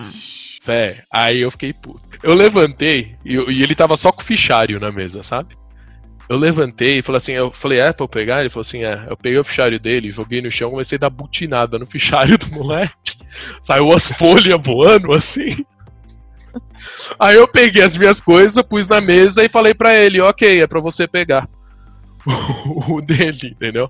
O moleque ficou com os olhos assim, esbugalhado assim. Acho que todo mundo pensou, esse moleque é meio louco. Nunca mais pegaram os meus cadernos, minhas coisas pra ficar passando entre eles. Nunca mais. Eu sou brasileiro, não mexe comigo. Agora, teve continuar zoando, falando coisa assim no Brasil, não sei o que lá, tal, isso aí, isso aí continua. Ah, É isso aí. É. Cara, a minha opinião, esses negócios, tipo, se encostou em você, você tá no completo, completo direito de Direito. autodefesa. Minha, minha opinião. Agora, se a pessoa tá te xingando, tá falando coisa, tal, tal, tal, infelizmente tem que deixar os outros ser idiota e aturar, entendeu? É.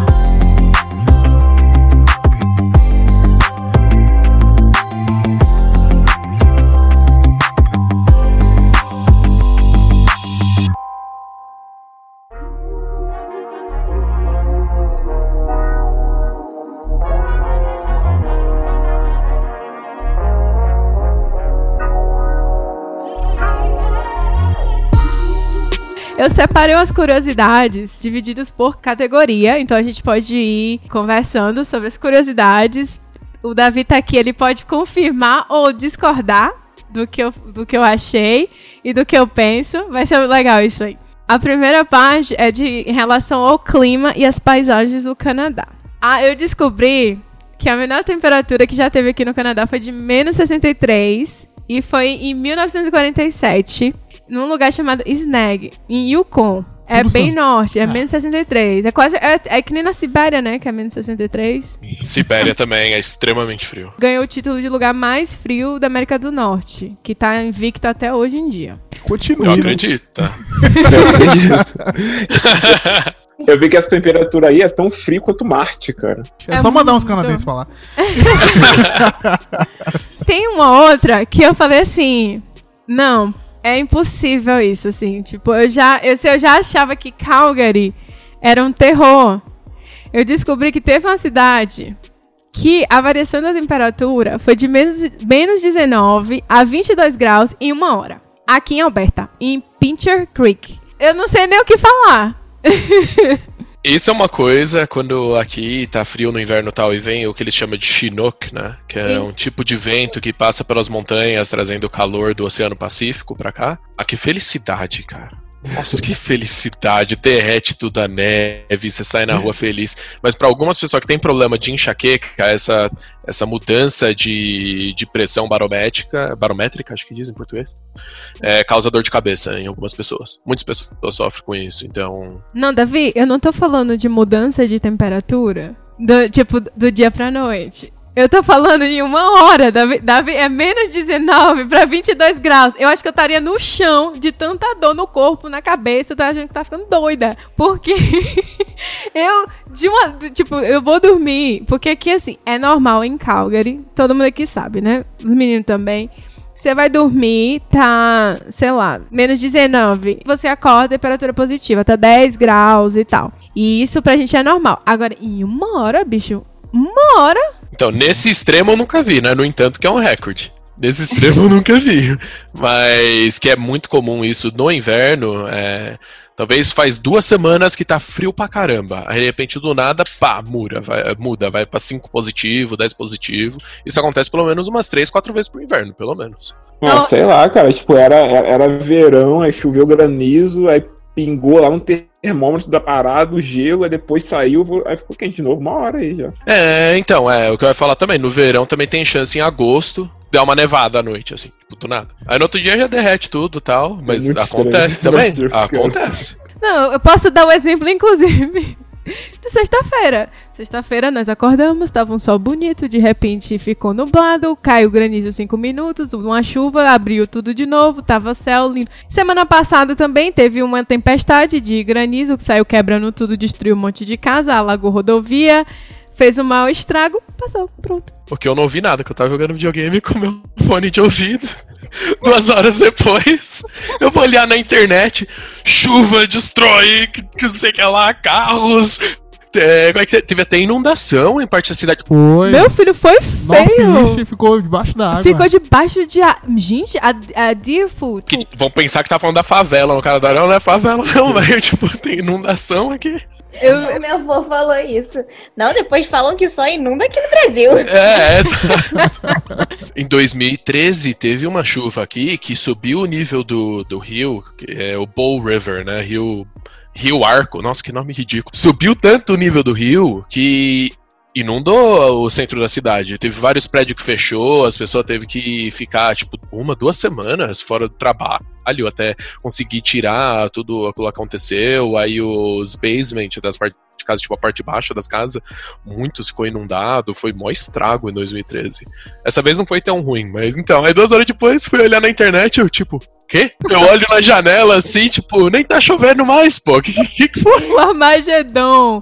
Cara, eu tava aqui nessa época, foi real. Na universidade eles abriram as residências que ficavam fechadas no verão para receber as pessoas, que as casas estavam tudo inundadas, então eles estavam tudo lá. A gente não sofreu nada porque aqui a, a Northwest é a parte mais alta da cidade. Então, normalmente você não tem essas inundações, né? Não é comum, eu acho, aqui. Não, desce tudo lá pro centro da desce, cidade. É no centro da cidade, que o rio sobe e alaga tudo, porque é um monte de vale ali também, né? São vários vales ali, aquelas regiões, então acho que Antigamente não tinha né, aquela estrutura ali de concreto, então o solo absorvia mais essas, essas chuvas. É, Alberto Saskatchewan é um terreno muito plano. Fora se você vai ao oeste para onde tá as montanhas, né, obviamente, mas no terreno de Alberta, Saskatchewan, Manitoba também, um pouco menos, é um terreno muito plano. Então se cai uma tempestade muito forte, não tem pra onde escorrer. Em Fort McMurray, é, teve semana passada também, teve inundação lá. Então eu acho que uma vez a cada três, quatro anos, você vai ver pelo menos alguma parte da cidade sofrer com algum tipo de inundação, menos ou mais grave. Eu acho engraçado também que chove, eu não sei se é porque é muito seco, você vai lá fora e nem viu, tipo, a chuva some. Aham. Absorve muito rápido. É fora ali em abril, maio, né? Que tem muita neve que tá derretendo ainda, os campos. É, tá aí fica. É, aí fica assim. É, Mas tem dia que a gente sai, tá chovendo e pela fora nem parece que choveu. Então, essa é outra coisa também.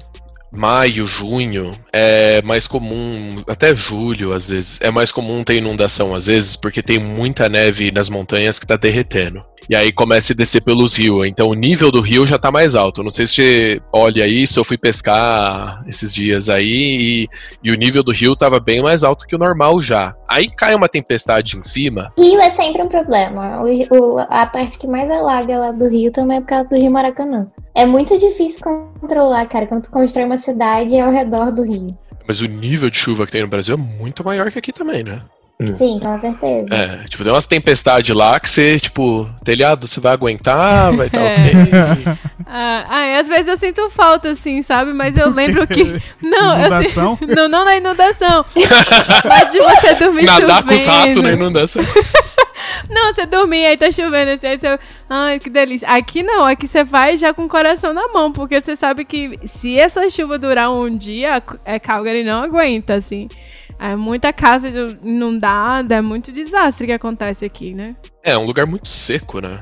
É, Calgary em geral. Eu não sei se vocês sentem isso. Eu sinto. Tipo, meu nariz, meu nariz sempre tá seco aqui. Horrível. sempre tá seco. Aí você, tipo, fica, meu, você vou cutucar o nariz, você sem educação ou não, porque tá irritando, cara. Tá aí. Tem dias que eu sinto que parece que, que minha alma tá sendo sugada, assim. Eu tenho uma sensação, parece que alguém tá chupando os líquidos, assim, de mim. Vocês não sentem, não? Um dia parece que você tá sentindo todo seco.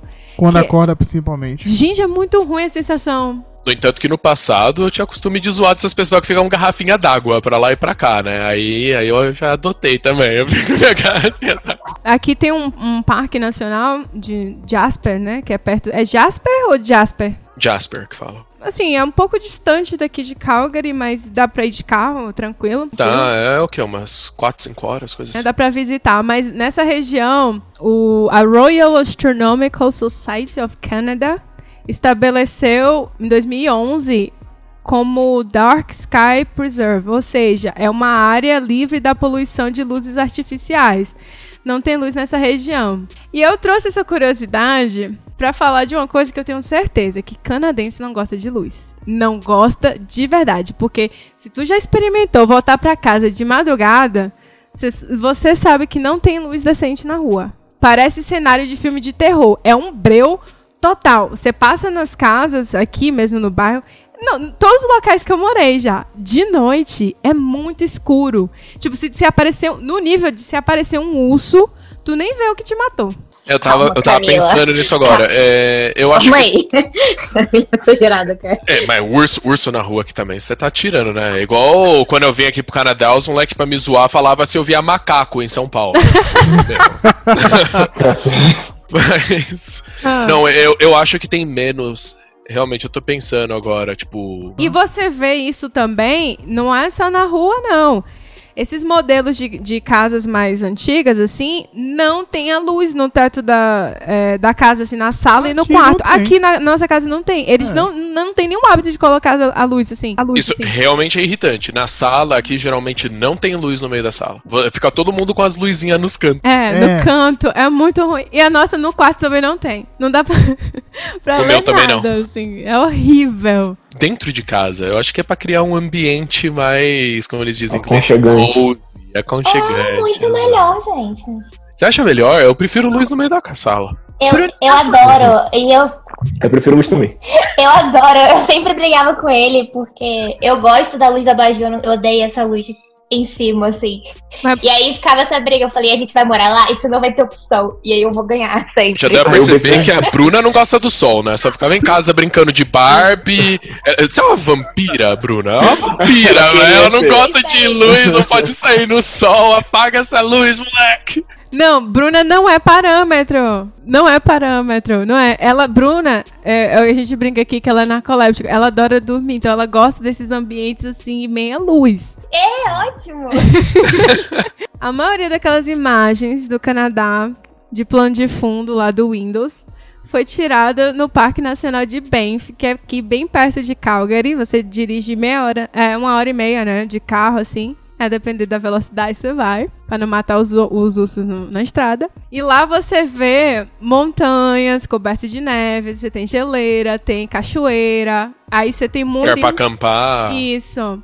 É floresta, esse, esse parque, assim. Só floresta. Urso. Não tem tanto urso assim, vai. Eu nunca vi um urso. eu pessoal. já. Para, eu É? quero. Não, eu, Eu Eu já- nunca vi um urso. Eu já vi alce. Eu acho que eu já vi aqui. Esquilo tem muito. No Brasil, cara, eu lembro uma vez, eu tava no interior, eu vi um esquilinho. Nossa, um esquilo! Tá, tá. Aqui é pra tudo quanto é tem esquilo. No Brasil, a única coisa que tem de vida na cidade é cachorro vira-lata, né?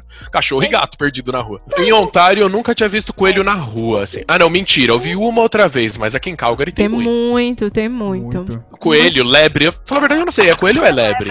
Lebre. Leve. É aquelas orelhas grandes das É. pernas bem mais compridas atrás. É lebre. Beaver? Como é que fala beaver? É castor. Aqueles outros bichinhos que tem os buraquinhos no chão lá e sai. Marmota! Eu acho muito fofo, um monte de marmotinha. Elas saem tudo assim. Que? Diglett? Diglett, é tipo isso, parece um Pokémon mesmo. É um, exato. São muito fofos. Elas saem quando. É, é, e o pessoal ainda bota como marcação, né, da primavera, que quando elas saem assim do buraco é tipo, a primavera tá chegando, já é. Eu nunca tive nada contra, mas uma vez fui jogar futebol num campo que tá cheio de buraco desses bichinhos. Dá uma raiva, velho.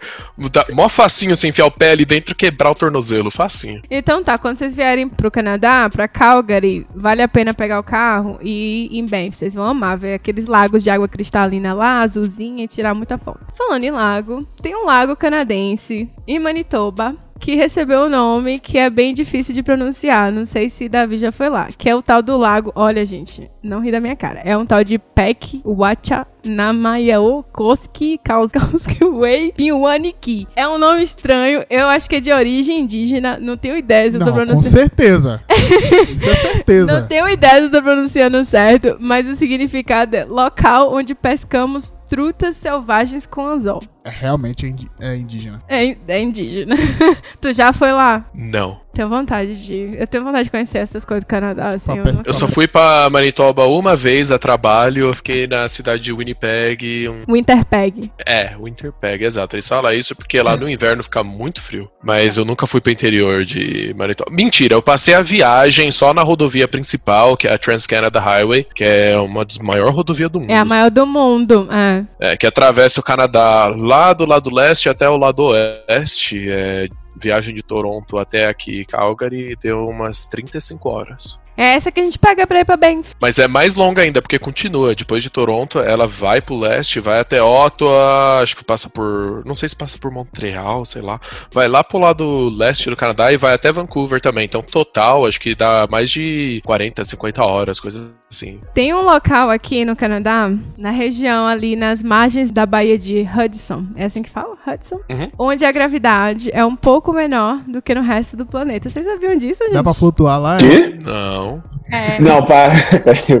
Exatamente. E lá você, quando você chega lá, você perde peso automaticamente. Ah, eu já vou pra lá. Não, mas por que isso? É. Mas qual a diferença? Eles estudam pra entender isso, mas basicamente o que, eu, o que eu encontrei foi que, tipo, a Terra não é aquela coisa perfeitinha, né? A gente sabe disso. Então você tem regiões que você tem um solo que é mais compactado, outro que é mais assim, assado. Então eles acreditam que possa ter influência com o próprio processo aqui da, das geleiras do Canadá, que, né, aquelas geleiras pesadas que fez com que o solo cedesse mais, e com isso você tem que a gravidade, tem toda aquela coisa, né? Eu não sou física, né? Mas a gravidade depende disso também. Enfim, tem umas paradas de densidade, não sei o que, blá blá blá. Mas Bem, é tipo o quê? Tipo 0,5%, coisa assim, é quase nada. A gravidade sai de 9.83, que é a que a gente tem na linha do Equador, pra 9.77. Ah, é pouco. É pouco. É, mas tem outros pontos do planeta Terra que acontece isso também. É. e a outra teoria que tem é de alguma coisa relacionada à forma com que o manto se movimenta naquela região. Que eu vi isso que também. faz mais sentido. Só uma coisa, eu, eu sei que eu não falei na minha apresentação tal, mas eu não sou 100% leigo. Eu, eu estudei química na faculdade. Então vamos pra parte de coisas inventadas no Canadá. Porque muita coisa foi inventada aqui, eu não, não tinha noção. o Tim Hortons é uma delas, no caso. Vocês sabiam que o Canadá tem a, a sua própria versão de super-herói nacional? Isso aí você já deve saber. O tal do Capitão Canuck? Canuck? É assim que fala? Sério? É um, tipo um Capitão América é, daqui. Só que eles falam que não emplacou nos quadrinhos Pro daqui. lógico. Ó, ó, s- Se você tem um filho, você tá vindo pro Canadá, seu filho tem 8, 9 anos de idade, quer, quer uma roupinha de super-herói pro Halloween ou coisa assim, não compra do Capitão Canuck, velho. Vamos bater no seu filho. não faz isso, não. Ele foi relançado há pouco tempo e que, e que o pessoal gostou. Não sei quem é o pessoal, né? Mas o problema é o pessoal. eu não sei quem foi. Ah, e o, e o super-herói, é, Superman, foi criado por um americano e um canadense. Então tem o dedo dos dois. De acordo com a CBC, ele se inspirou em Toronto para criar Metrópolis e no jornal Toronto Star para criar o Daily News. Olha só que cultura magnífica, né? Para celebrar que participou em criar o Super-Homem. Tipo, que país maravilhoso, meu Deus. O ministro da Imigração declarou que Papai Noel é cidadão canadense. Ah, por favor. E teve. Ah, Ah, cara, cara, Cara, se você achava que inventar o Super-Homem não era. Se você achava que não era uma piada, é isso aí, então. E teve até uma cerimônia para entregar passaportes para ele. Inclusive, podemos escrever uma carta em qualquer idioma para Papai Noel e enviar para o Polo Norte, ho ho ho, que ele te responde. Caralho, você tá sacanagem. Olha só, o que é engraçado. O, o seu dinheiro como pagador de imposto vai pra isso aí. Todas as compras de mercado, do imposto que tu É. paga, vai pra. É pra pagar o papai não responde. eu, eu vou perguntar pra tua mãe, vou enviar um e-mail pra ela que tu já deve ter enviado cartinha pra Papai Noel. Não, não, não. Minha, minha família, religião, minha família, eles são tipo, papai não é mentira, todas essas coisas e tal. Obviamente, eu, eu sei que papai não existe, mas. É, é engraçado que. o- o- não, uma, uma coisa cultural que é interessante, não, de Papai Noel é levado bem mais a sério aqui que no Brasil. No entanto, que no centro de Calgary, muitas cidades canadenses, na época de Natal, eles têm como se fosse tipo uma carreata com o Papai Noel, é, com as renas e tudo isso. Tem Calgary, tem todo ano no, no Natal, e muitas cidades canadenses tem também. No Brasil não teria, né? É porque esse Porque tipo a gente, Noel. copiou, a gente copiou o Natal da América do Norte, né? Que não é o nosso Natal. Meio que. Nem existe lá. Dos Estados A Unidos. gente tem lá. Ah, então, o negócio de É. cultura canadense é muito também, vem muito dos Estados Unidos também. Tá, agora vamos para as invenções decentes. Que os canadenses são responsáveis pela invenção do querosene, do microscópio eletrônico, do órgão eletrônico, da insulina, do sistema de filmes IMAX, do snowmobile, que é aquele veículo muito doido da neve. Gente, é, é um, parece um trator, assim, umas rodas imensas. Eu queria andar nele até. Também nunca Ah. andei, mas é perigoso, viu? É perigoso? Sério? Eu achava que era super seguro. Tem, tem muita de bicicleta também, então, entendeu? Tipo, leva em consideração. Eu nunca andei pessoalmente, eu não sei qual é a proporção de, de segurança. É, diz que eles fazem muito esses passeios ali naquela região da, da geleira. Não, mesmo aqui, tem muita gente que tem. Tem muita gente que no inverno vai pra certos lugares que tem as pistas e tal e vai andar. E esse pessoal que tem um pouquinho mais grana também tem os brinquedinhos de neve deles, né? Ah, e inventou também o fogão elétrico. Agora sim contribuiu pra sociedade. Pronto, aí tem mais coisa. O poeta canadense Charles Fennerty, eu não sei se estou pronunciando certo, minha pronúncia de nome em inglês é uma bosta, inventou o papel produzido a partir da madeira. Eu achava que era, que era no Brasil, olha, que tinha inventado, mas não foi aqui. E foi em 1839. Aqui também tem um, o shopping do ah, West Edmonton Mall, em Edmonton, em Alberta, que é a capital de não Alberta. é shopping. Foi o maior do mundo. É, atualmente ele é o quinto, Caraca. mas ainda contém o maior parque de diversões indoors do mundo. E é verdade, eu já fui. Eu já fui lá. Foi o único lugar que eu visitei hoje até hoje em Edmonton. Foi esse esse parque lá aquático. E eu tomei vários caldos naquela piscina de ondas que eles têm, assim, que eles têm aquelas ondas artificiais, assim, e eu sou míope, então eu tinha que tirar o óculos, né, pra poder entrar na piscina. Então quando ela vinha assim, era só o povo vindo em cima de mim.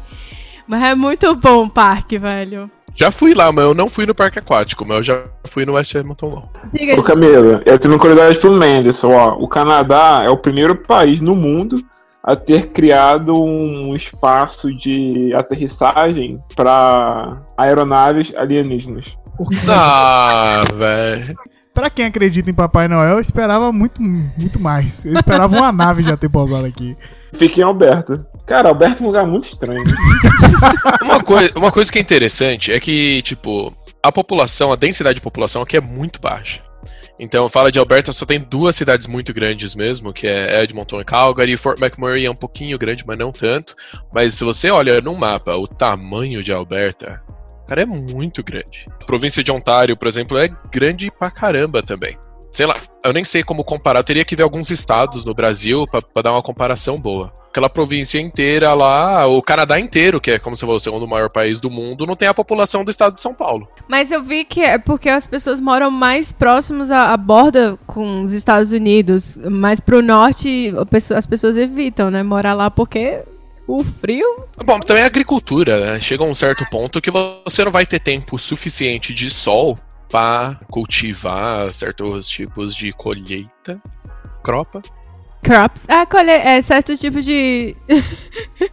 Uh, tem algumas palavras, tem algumas palavras, não tem algumas palavras que você não usa com muita frequência, conforme vai passando o tempo, ou com certas coisas que eu aprendi em inglês, coisas sobre ciências, por exemplo. Eu vim do Brasil para cá da sétima série. Então, muitas coisas sobre ciências, coisas assim, eu aprendi em inglês. E nunca aprendi em português. Então, tem certas coisas que eu sei a tradução, mas muitas coisas que eu não vou saber. Isso aí é fato. Pra tu deve ser a coisa mais difícil, porque se pra mim já é, em, muito, em relação a muita coisa que eu principalmente a coisa que eu estudo pra ficar traduzindo e tal, imagina tu. Não, mas eu, eu tentei manter o meu português. Por exemplo, dentro de casa, os meus pais, meu irmão, a gente só falava português, lia muito em português, coisas assim e tal. Eu, eu tentei manter. Eu acho que seria um, é importante. Um erro pessoal com você mesmo, você vir para casa quando você é criança, vamos dizer, 8, 9, 10 anos de idade, você não tá pensando muito nisso, mas pelo menos os pais deveriam pensar de falar português em casa, na minha opinião. Falar português em casa, ou se você for latino, espanhol, que seja eu acho que é um dever com seus próprios crianças era de dar aquela oportunidade para elas de poder ir pro Brasil visitar os avós ou o que seja e, e não ter que falar um português horrível, assim, entendeu? É, ou não é. falar, né? Ou não falar nada, exato. Seria pior ainda. Não façam isso com os filhos de vocês, não. Tá, vamos pra última invenção. Assim, tem mais invenção, tá, gente? Mas, assim, eu fiz só um, um cata aqui.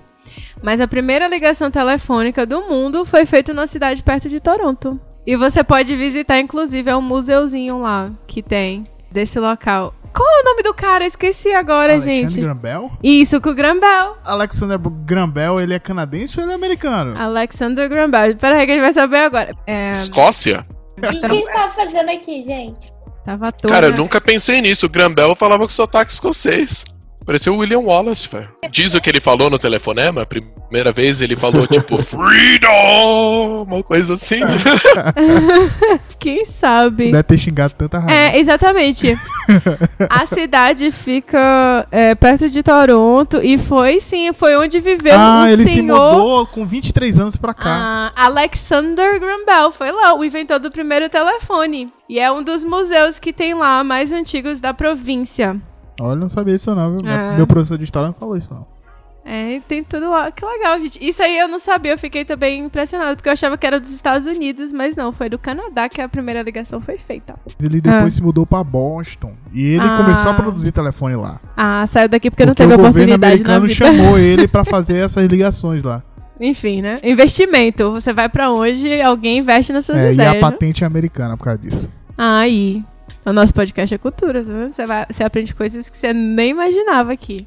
Caraca, será que ele foi Beabá pros Estados Unidos pra não entregar a patente pra coroa? Falou, também não é, é sua mesmo? não. Ele é escocês. Ele não queria dar patente pra, pra coroa. Pode ter sido. Tretas. É tretas. Ah, tretas. Você ouviu pela primeira vez aqui no Erro 404.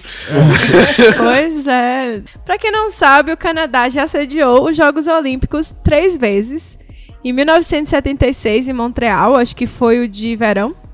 Em 1988, em Calgary, de inverno. E em 2010, em Vancouver, também de, de inverno. E aqui, na Universidade de Calgary, umas das residências que tem foram construídas originalmente para receber esses times para os Jogos Olímpicos. Aquelas umas velhas que tinham, que acho que foram, foram até destruídas algumas agora para construir novos prédios e tal. E tem até um parque olímpico aqui. Eu já fui no museu que tem lá no Parque Olímpico que que mostra um pouco da história e tal. Tem um filme também interessante que é o Jamaica Abaixo de Zero. Não sei quem já assistiu aqui. Alguém já assistiu? Eu acho que já, cara. Não. Eu acho. É antigo esse filme, mas eu acho que já deve ter assistido. Ele mostra esse período aqui com o time de Bob, bobsled, chama? Bobsled, que eles vieram da Jamaica para participar dos Jogos Olímpicos pela primeira vez. Esse esporte é aquele que você entra no, naqueles carrinhos assim. É tipo um carrinho de rolimão no gelo. Do gelo. Do E- gelo, isso. E tem algumas variações dele, né? Tem um de times, tem um que é solo, tem algumas variações. No entanto, que num solo. Quando que foi na Olimpíada? Não sei se foi na última Olimpíada de Inverno. Tem uma pessoa que deu merda lá, né? O carrinho voou pra fora da pista e foi de cabeça num poste lá, morreu. Aqui tem muito costume, né? De ir na neve e tal. Os pessoal vai com uns carrinhos, ou às vezes com uns, uns tubos de ar, tal, coisa assim, sabe? Tipo câmera de pneu de caminhão, coisa parecida com isso.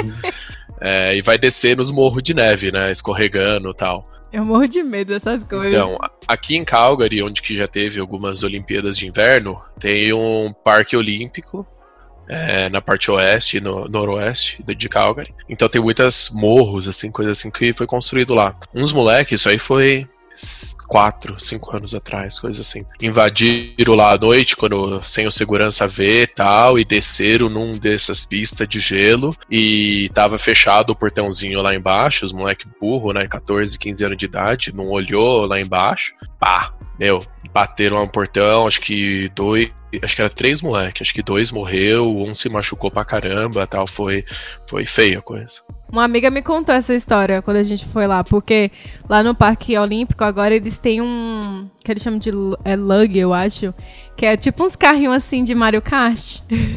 que você desce o morro naquele carrinho, aí tem uma pista e você vai controlando. Uns carrinhos de rolimão mais avançado, assim. Você nunca foi? Nesse- luge, não é que É fala, que é luge. luge. E aí a gente foi muito bom, cara. Me- melhor experiência, sério, descer ali naquele morro. Você vai assim, é a sensação de jogar Mario Kart e você tá ali controlando o carro, assim. É muito bom. A gente vai, viu? Verão que vem, todos juntos aqui. Promessa, vai ficar registrado. O 5 vai descer vestido de personagem de, de Mario. Eu não tô Eu falando não, nada. eu não concordei com Não tô isso. nada. Pra mim não vai.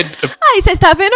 Ah, não, talvez até daria. Aí, eu depois fala que eu não chamo ninguém. Quando eu chamo, ninguém quer ir. Não, não, já, já, tô, já tô pensando já que costume eu vou comprar pro Halloween, aí eu já guardo. Já- exatamente. Eu já, já tô aqui Pelo menos. Halloween sabe que vai ter, né? Não, que a segunda que onda. sim. Dizem que a segunda onda vai ser na época do Halloween. Vai começar com o Halloween, o pessoal tudo festejando lá, todo mundo colado no outro.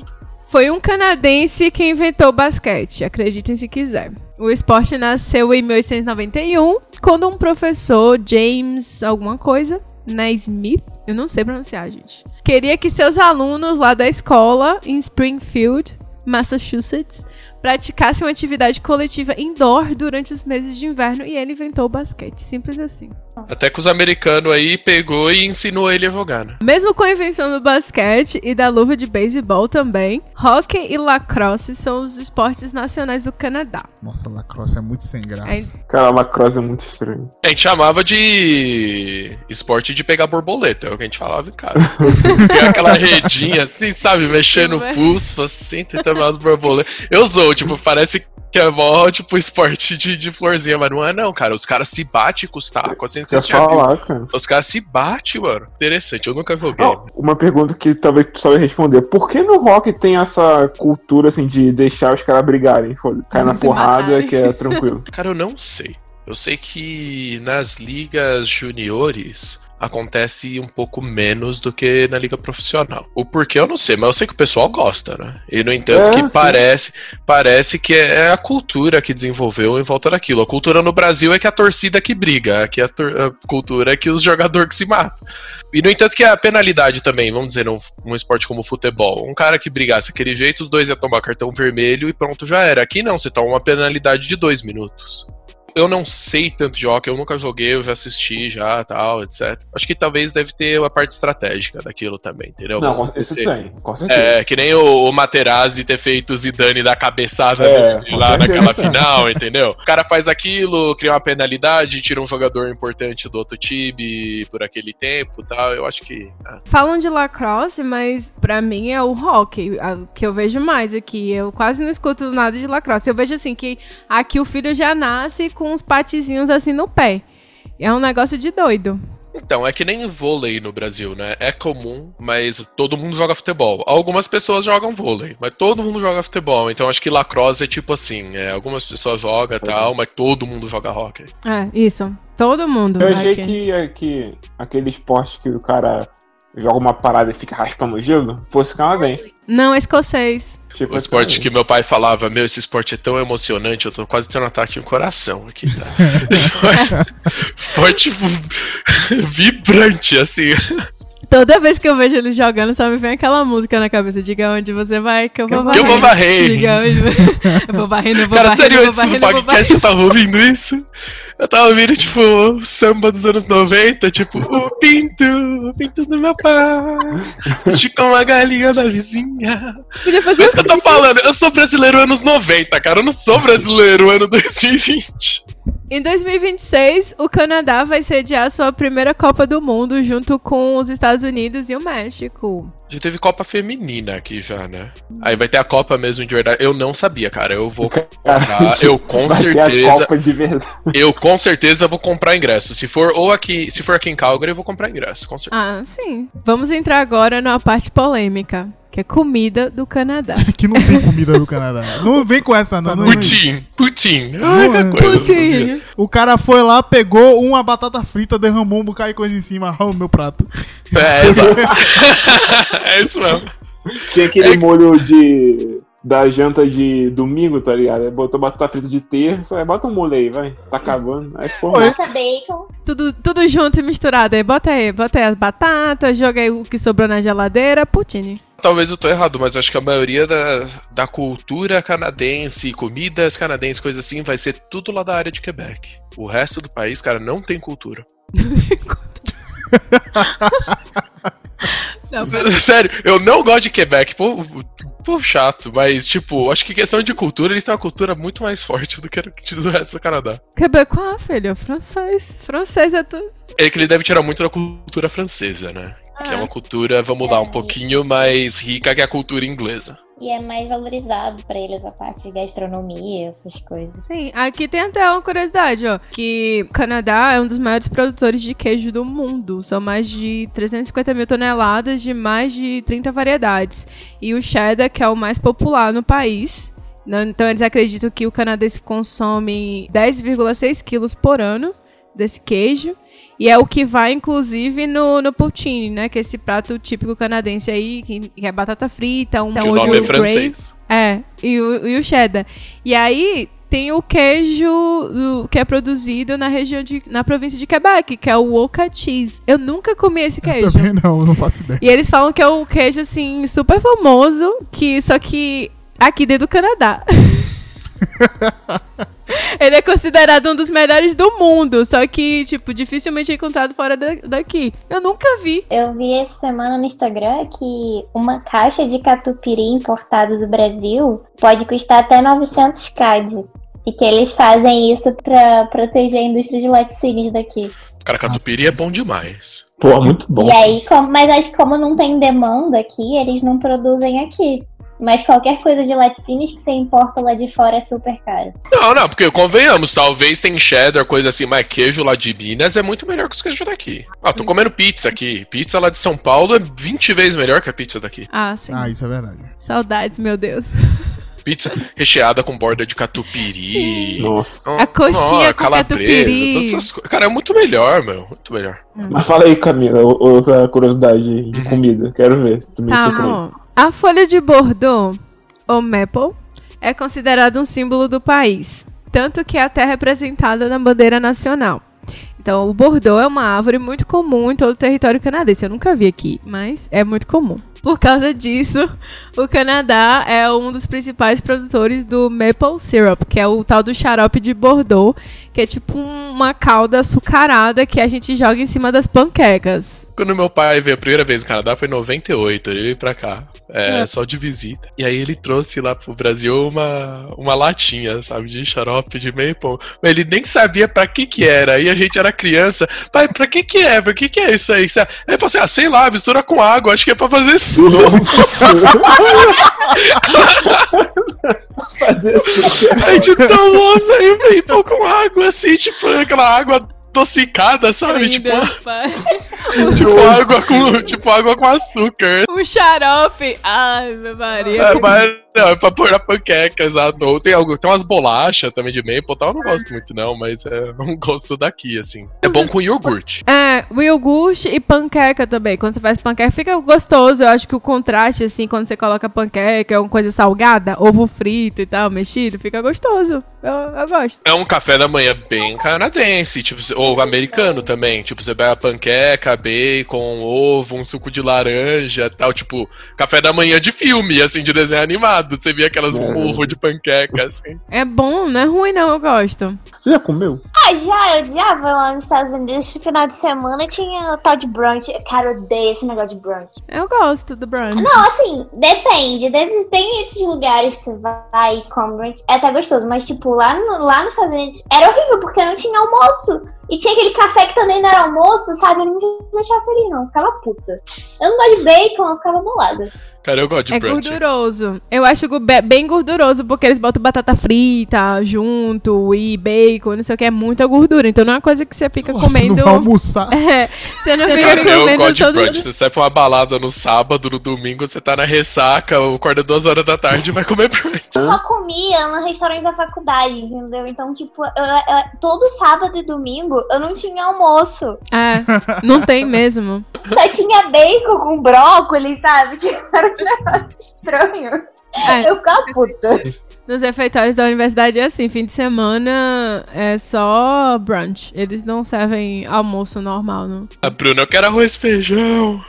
Não, eu, eu comia aquele sushi do Starbucks, aquele que o cartãozinho na universidade também passava, porque eu me recusava, gente. O brunch era legal no café da manhã. Eu ia lá, eu comia o brunch no café da manhã, eu comia panqueca, sei lá o que fosse. Mas aí depois eu queria almoçar. É que pra você o café da manhã é importante, é, É, separado. Né? É, tem que ser separado. Eu não gosto desse negócio de juntar as coisas. Na verdade, pro brasileiro, o almoço é muito importante. Ai, é É verdade. muito eu não importante. consigo passar É uma coisa sem, não. totalmente separada. Não tem Tanto lanche que no muita almoço. gente no Brasil, pra janta, só come um lanchinho, só alguma coisa assim. ah, Era comum. Eu, Eu eu não consigo, não. Eu passei por uma experiência, agora que a Bruna falou do, desses refeitórios da universidade, eu passei por uma experiência tensa. Uma vez eles decidiram fazer um. Era tipo um jantar brasileiro. De carnaval, uma coisa assim. E aí, como tinha muito brasileiro na universidade por causa do, do programa Ciência Sem Fronteiras, o pessoal da cozinha resolveu perguntar: e aí, vocês gostaram e tal? Minha gente, eles fizeram uma, uma feijoada vegetariana Não. que não tinha nada a ver com. De, nada, nem o gosto, não tinha nada a ver com. Enfim, feijoada do Brasil. Fizeram um pão de queijo que não era pão de queijo. Gente, aquilo não era. Era um troço cheio de bicarbonato. Que parecia uns, uns muffins assim. E aí um churrasco do Brasil. Era um frango. Um frango cru. Cru. Assim, Era juro um souvlaki cru. E aí eles, tá bom. Uhum. E a gente tudo sentado comendo. Uhum, maravilhoso. Vocês também não têm coragem nem de proteger a comida de vocês. Ai, gente, eu fiquei tão. Não, mas é porque eles eram tão simpáticos, Não é pra ser cozinheiros, simpático, não, minha irmã. que eu não ia falar, né, velho? Mas não tinha nada a ver, nada com nada assim. E aí tinha os outros estudantes que estavam comendo aquilo achando que é comida brasileira. Eu falei, meu Deus Você do tinha que céu. fazer igual essas, essas séries de chefe de cozinha que Masterchef, pegar assim e jogar no lixo. Viva, faz de novo! Você devia pegar um, pegar um clipe do, do Gordon Ramsay do, do Hell's Kitchen e tocar pra eles. Que porra é essa? Horrível, gente. Ai, Emendando disso aí, quando Ah. eu vim pra cá, é, tava na oitava série e tá- tem a ver com aula de esporte, de tudo isso aí. Na aula de educação física, eu jogava hockey, basquete, essas coisas, e eu, tipo, não era muito bom. Essas coisas que eu não jogava no Brasil, entendeu? Tipo, não era o pior, mas não era bom também. Era... Aí teve um dia, até o dia que eles decidiram que ia jogar futebol, tipo, indoor soccer. Eu ia falar futebol de salão, mas não é futebol de salão. É uma espécie diferente. é uma espécie de. Tiraram aquela. Tiraram os golzinhos de hockey, sabe? Aí eu já meio comecei a chorar por dentro, assim. Eu, tipo, eu pensando, os meus 13 anos de idade, entendeu? Assim, finalmente uma coisa que eu sou bom, vou ensinar esses gringos aí como é que joga, não sei o que tem e tal. Tiraram os golzinhos de hockey. Aí eu já por dentro já caiu uma lágrima, assim, né? Aí tiraram aquela bola verde, velho, que parece uma bola de tênis, já viu? já viu? Vai jogar baleada. Já viu já aquela bola de Já. indoor que eles têm aqui? Mas a bola... Aí eu, tipo, não, que que é isso? Você pisa em cima da bola pra dar um drible, assim, a bola escorrega, sabe? Porque literalmente a, a superfície dela é uma bola de tênis. Sem linha, não tinha lateral, tipo, jogava com as paredes, assim. Aí eu, tipo, cara, isso não é futebol, isso é hockey com os pés. Uma bola de tênis. Pegaram uma bola de tênis e vão jogar hockey com o pé. Sério, cara, me deu uma vontade de chorar. Tipo, eu tava. Já há meses o pessoal já zoava comigo que eu não falava inglês, falava um monte de. Que, era a primeira escola que eu fui não tinha muito imigrante, sabe? Então eu era, tipo, um espetáculo novo pra ser zoado. O que tudo bem, eu compreendo, mas, meu, Coitado. alguns moleques pegavam pesado, velho. Falava que no Brasil tava o cu por um real, esse tipo de coisa, É. sabe? Os caras, tipo, pegavam pesado. Aí. Aí eu falava, no, no Brasil, o Canadá não tem, nem existe no Nem mapa. existe. É, no Brasil, isso aqui, meu filho, é só uma geleira. Vocês não existem. Não tem nem voo pra cá. Aí eu esperando, nossa, vai ter futebol, uma coisa assim, sabe? Pra eu sobressair. Aí veio aquilo lá, meu, deu vontade de chorar, sério. Apesar de não ser muito conhecido pelos vinhos, tem umas vinícolas. Acredite se quiser, tem vinícola lá em British Columbia, na Colômbia Britânica, Ontário, Quebec e na Nova Escócia. No entanto, que tem um vinho especial que fazem, que é o Ice Wine. É Obviamente, no Canadá, né? Não seria Sun Wine, né? Só deve ter Ice Wine. Piada horrível. Eles colhem a uva, se eu não me engano, quando tá congelada ainda. Aham, Eles isso. deixam congelar a uva e colhem e fazem um vinho daquilo.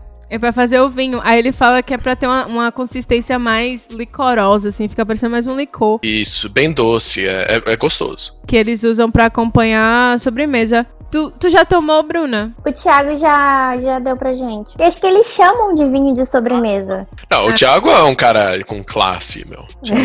Demais. Ele levou a gente lá naquele. naquela. Parece uma feirinha de coisa mais. Isso, no de- Farmer's Market. É, no É, Farmer's Market. o mercado de fazendeiro. Isso, aí tinha, aí tinha lá uma barraquinha que vendia esse vinho. É gostoso, mas eu acho muito doce. Mas a gente compra os vinhos que são nacionais, são bem bons. Eu gosto. Mas eu não tenho muito paladar, não, então. Qualquer coisa barata. É, qualquer coisa barata eu compro. Já foi pra British Columbia? A gente já foi lá, mas faz tempo já. Passou pelas vinheiras? Pelos vinheiros? Não. Sei. Não? Uh-uh, foi em Vancouver. Todos os donos é indiano. Tudo, pelo menos que eu vi.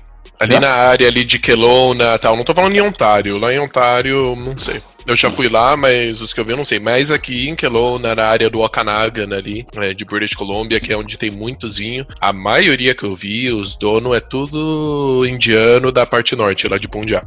Interessante. Você tá tomando vinho canadense, na verdade é vinho indiano. É. Ah, gente, aqui você se encontra mais asiático do que qualquer outra coisa. Nessa região daqui, asiático, é povo do Oriente Médio, é... Chinês, muito chinês. Tem Tanto mais que uma parte da cidade é deles. É, tem É a. Chinatown. Não, mas, não É. mas isso é bizarro. Todo lugar tem uma Chinatown. É, mas China, todo lugar que a gente é, viajou tinha uma Chinatown. é, Nova York. No Brasil tem também, né? Pelo que eu entendi, eles se agregam assim, eles querem manter a cultura deles, manter os costumes e tal. Então, tudo lá, você vê assim, o- os letreiros é sempre é, em chinês, ou é, a linguagem lá é chinês. Então, assim, eles querem manter aquilo ali. Aqui em Calgary, a área de Chinatown é pequena, né? Lá em Toronto é, É. bem maior. É Lá em muito Toronto é bem maior em. Toronto. Ah, em Vancouver também. Em Vancouver é grande também. Tem áreas de Vancouver que na rua, os sinais tá em chinês. É, é, Tem os dois inglês chinês, tem os dois inglês chinês. Eles botam inglês chinês nessas regiões, assim. Tem um- uma, uma outra comida, é um- uma sobremesa, na verdade, que eu acho que pouca gente comenta. É um, um tal do Nanaimo Bar. É umas barrinhas, assim, que eu acho que foram inventadas lá no, em British Columbia, é da Colômbia Britânica. A que eu comi não tava boa, porque eu comi eu falei assim, ah, não gostei muito. Mas como é feito isso aí? É, é basicamente uma camada de nuts, né? Que tem assim. Eu não sei o que, que é aquilo ali. É, é- é muito açúcar, com certeza. São três camadas que eles fazem, assim. Que é, é tipo, uma que é da. É tipo um waffle, que eles colocam é, nuts, não sei o que, nananã. Aí tem uma base que é de coco e tal, e um creme no meio e chocolate em cima. Ah. Aí fica, tipo, essas três camadinhas, assim. Parece, nunca- nunca parece vi. aquele sorvete de, da, da Magnum.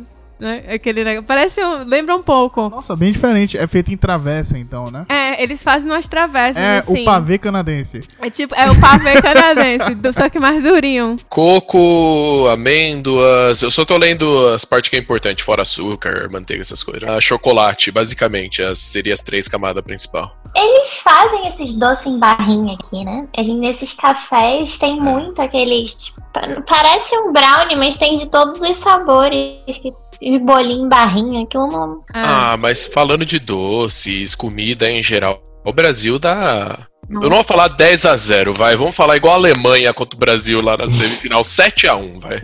Dá de 7 a 1 no Canadá. Porque tem algumas coisinhas boas aqui? Tem. Tem algumas coisinhas boas. Mas comida no Brasil, na minha opinião, é muito melhor. Muito Nossa, melhor. não, não. Cara, São João? Nem comparação. E a gente tem Caramba. uma diversidade absurda de comida, de ingrediente, de, de sabores. É. Não, não tem Eu comparação. acho que depende muito do paladar. Eu acho que, que a gente, muitas famílias no Brasil estão mais acostumadas com comida mesmo. Então que a pessoa sente falta. Mas questão de fast food, comida industrializada é que tem bastante opção. Mas não é comida, né? Não, mas por exemplo, É, é muita que eu gente vai para os é Estados Unidos e engorda. Eu emagreci nos Estados Unidos, porque eu odiava comida de lá. Quando eu voltei pro Brasil, eu comia e engordei horrores. Eu queria comer, eu queria comer tudo que tinha na minha frente quando eu voltei pro Brasil. Cara, eu fui no Brasil, eu comi tanta pizza, cara. Tanta pizza essa última vez que eu Não, a gente engorda, mas comida de verdade engorda também. Assim. Quando eu vou pro Brasil, eu me acabo nas frutas. Porque aqui fruta é cara e você tem que ficar. Não só nas frutas. É. Não, né, principalmente nas frutas. Eu acabo muito. Me acabo porque, assim, você não encontra todo tipo de fruta aqui. As frutas tropicais são mais difíceis, muito mais difíceis de, de chegarem aqui com gosto bom. Ou quando chega, né? Porque na maioria não chega. E é caro. Então aqui é, você come, assim, você tem que ficar fazendo um racionamento. saudade. é. E eu, gente, eu comia tanta fruta. Meu café da manhã era muita fruta no, no Brasil, assim. E depois era carne seca e. Tome o feijãozão, aquela carne, pá, salada, é isso aí. Muita coisa que eu, eu acho, na minha opinião, pessoa que é do Brasil, que fala em vir pro Canadá ou, ou ir pra outro país, não pensa muito. Essas mudanças que é tipo problema de primeiro mundo, vai. A gente tá falando assim, reclamando da comida. Tipo, tem comida suficiente, obviamente, e de boa qualidade, mas você não pensa que vai sentir falta dessas coisinhas pequenas. Tem certas coisinhas simples, cara, que nem um pão francês de manhã. Tipo, você sente falta daquilo, um pão francês com, com manteiga, assim, e você faz ali na chapinha, sei lá, qualquer coisa, aí você toma aquele cafezinho brasileiro tal, que aqui o café, pelo menos se você vai comprar, não vai ser feito igual no Brasil. Não. Vai ser um Hum. tamanho bem maior, é, o nosso é quase se fosse um expresso, né? Que você nem pensa nisso. Eu tinha uns amigos brasileiros que jogava videogame com eles, aí quando eu reclamava de alguma coisinha, ah, tá nevando de novo, não sei o que tem eles. Davi, para de reclamar, meu. Você mora no Canadá, velho. É, a gente não valoriza, cara. O, o Brasil, assim. Mas você sente falta. É coisinha simples, assim, que nem a gente tava falando antes de dar um abraço num amigo tal. É, você você acaba sentindo falta dessas coisinhas simples do Brasil. Você acaba sentindo falta. Ou de fruta, que nem maracujá. Meu, que felicidade eu comer um maracujá. Nossa, coisa boa, mano. Verdade. Um suquinho de maracujá. Nossa, mamão. Aqui até encontra mamão, mas não, não Só chega a qualidade não é igual. A qualidade não. Manga, assim. Você acha manga, mas a qualidade não é igual. Não, é muito difícil encontrar uma manga boa aqui. Eu acho que só uma vez eu encontrei uma manga boa assim. E eu até me arrependi de não ter comprado mais. Corri no mercado e já não tinha mais. Por outro lado, tem uma coisa também. Você acha muita. Se você é uma pessoa que gosta de desfrutar de culinária de outras culturas, outros países, aqui você vai ter muito mais. É, é você vai ser exposto a muito mais. é. Isso No é mercado, você acha umas frutas asiáticas assim que você nunca viu na vida. Nossa, que você tem contato com gente do mundo todo, é legal, isso abre muito sua mente, assim, você consegue né, ter... Porque no Brasil a gente tem aquela, aquela coisa muito recebida da mídia, do- que a mídia quer passar pra gente, quer pregar, né? E aqui você tem um contato mesmo e você vê as pessoas, assim, sua visão muda bastante. Você vê que não é bem assim e tal, então eu acho bom isso. Mas acho que tem também que preparar. Da primeira vez que a gente veio pra cá, foi quando a gente foi fazer é, inglês em Vancouver. Isso me incomodou muito. Eu acho que eu tava preparada pra ir pra um lugar que as pessoas falavam inglês. Me incomodou depois de um mês de você entrar no ônibus e tá todo. Tem uma pessoa falando chinês, outra pessoa falando outra língua e outra língua. E eu fiquei meio.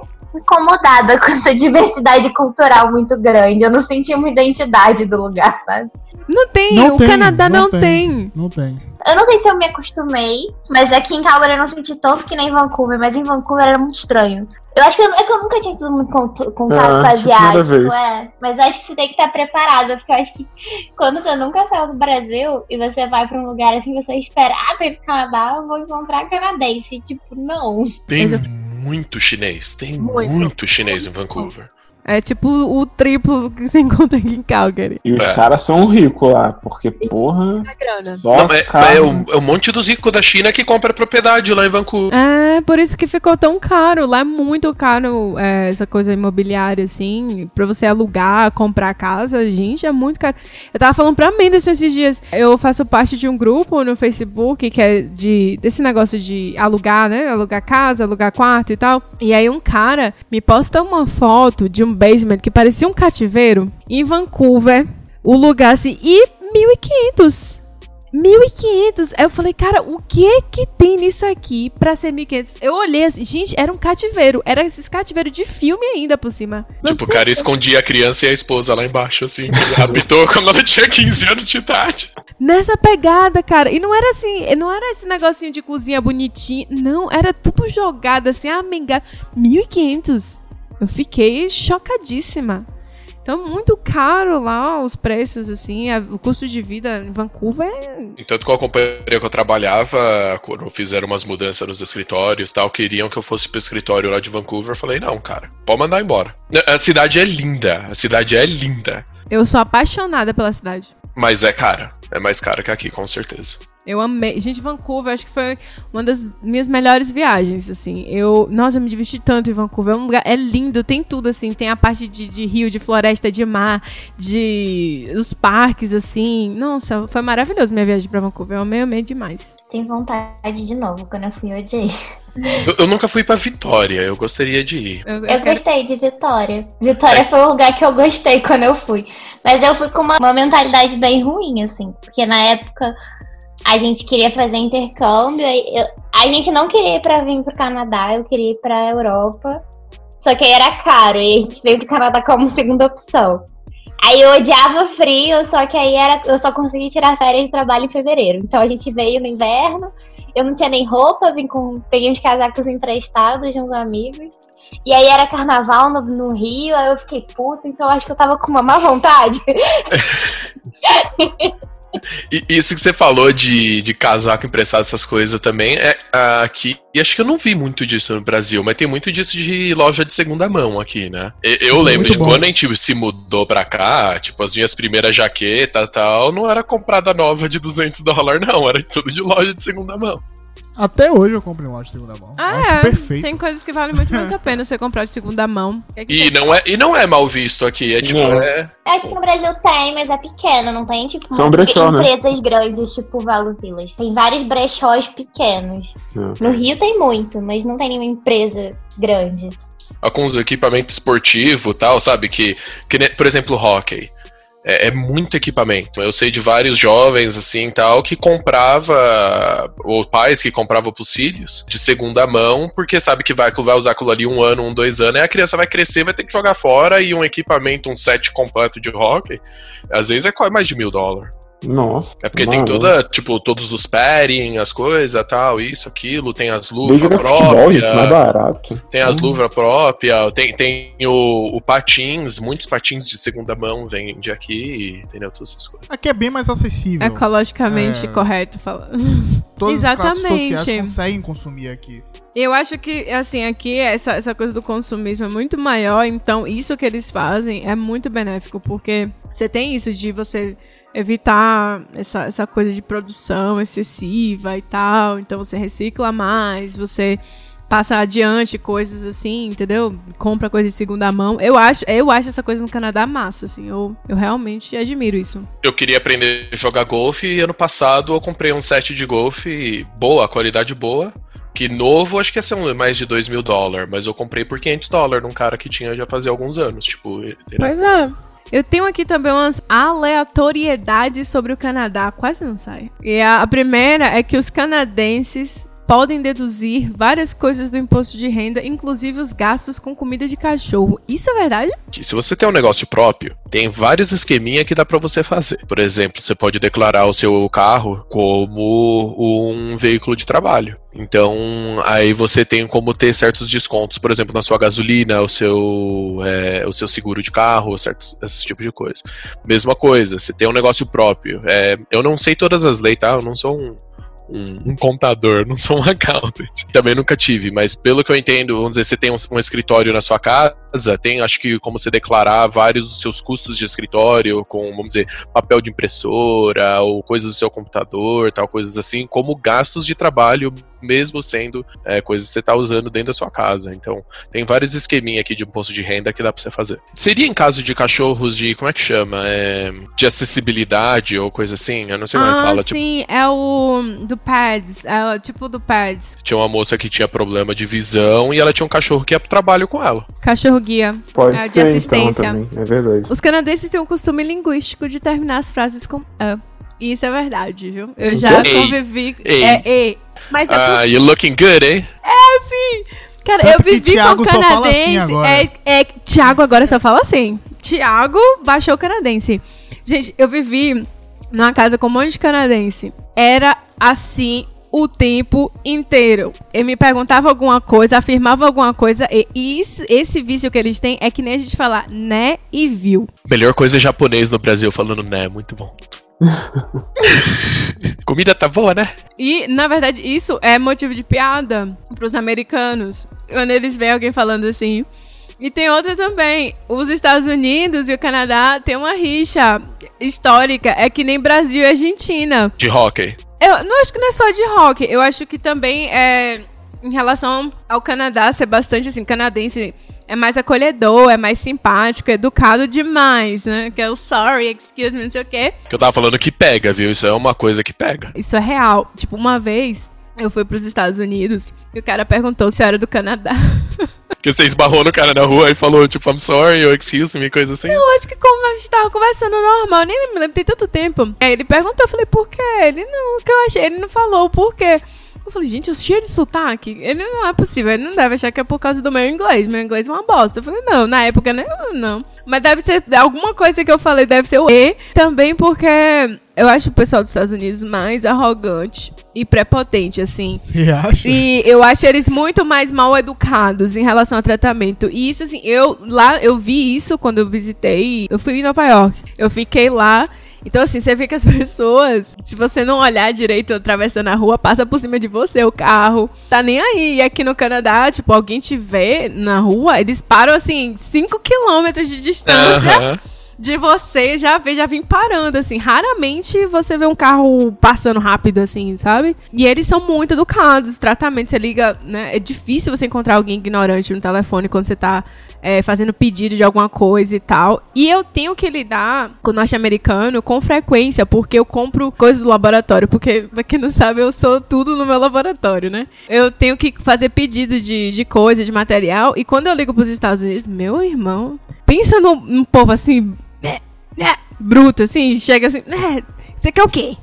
Não sei o quê, passa aí. Né, né, né. Ainda tosse na sua cara. Um dia a mulher, tipo, "Ah, não sei o quê." eu falei, minha senhora. Né? Oi! Eu achei um absurdo isso, uma falta de prof- profissionalismo. Mas lógico, gente, toda regra tem exceção. Com certeza, nos Estados Unidos também tem locais, né, de pessoas mais gentis. Por certo lado, é bom, ah, tipo, o povo aqui ser muito educado e tal. Mas por outro lado, meu, te- tem muita gente falsa aqui. Tipo, é É, isso que eu ia 100%, falar. 100% educada com você, a pessoa tá sorrindo, tal, tal, tal, por dentro, mas na realidade aquela Esfaqueando pessoa não, costas. É, não é sua amiga, entendeu? Tipo, eu prefiro muito mais no Brasil que as pessoas são amigáveis. Quando são amigáveis é porque é que ser a maioria das vezes. E se não, tipo, já, já zoa, já, sei lá, fala o que tem que falar. Aqui o pessoal tá sorrindo, tal, não sei o que lá, tal, tal, tal. Mas se depender deles, nunca mais quer te ver na vida. Isso é verdade, eles são simpáticos, mas não quer dizer que eles são seus amigos, não. Não. Eu acho que não é nem isso. Porque, por exemplo, meu professor orientador, ele, ele é chinês, mas ele, ele fez doutorado dele aqui, então ele já tem bastante costume. E aí eu, eu fico bem segura com ele, porque assim, qualquer coisa que eu faço, ele fala. Great, thanks, não sei o que. E eu nunca sei se realmente foi Se bom. tá bom ou não. Se tá bom, se ele gostou, se, se tipo, a gente tá alinhado, assim, sabe? Sempre Isso parece que é meio que por educação. É. E isso me dá uma insegurança um pouco, assim. Às vezes eu preferia que fosse um pouco mais sincero. É, eu, eu também, eu tô igual você nisso aí, Bruno. Eu prefiro uma coisa mais direta. Eu acho que eu me acostumei com educação. Eu acho que gera menos estresse. Eu acho que, que me deixa mais calma.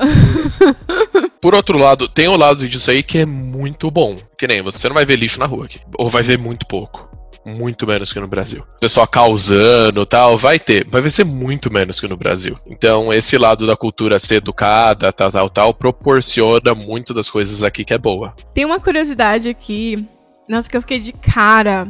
Que eu tava conversando com o Menderson. Entre 1984 e 2008, era proibido vender refrigerante em lata ou garrafas plásticas na província de Prince Edward Island, que é tipo é uma ilhazinha que é uma província ao leste do Canadá, no, no, no Atlântico. Seus residentes contrabandeavam latinhas e era sinal de status exibir uma lata na hora do almoço. Eu fiquei, eu fui ver as notícias sobre isso porque eu realmente eu, fiquei assim de cara, eu não acreditava, eu não acreditei nisso. Parecendo a proibição de álcool nos Estados Unidos, do, do começo dos anos 1900, ou coisa assim, sei lá. É, e aí eu fui ver o motivo, né? Porque eu falei, não, isso aqui deve ser alguma zoeira, mentira.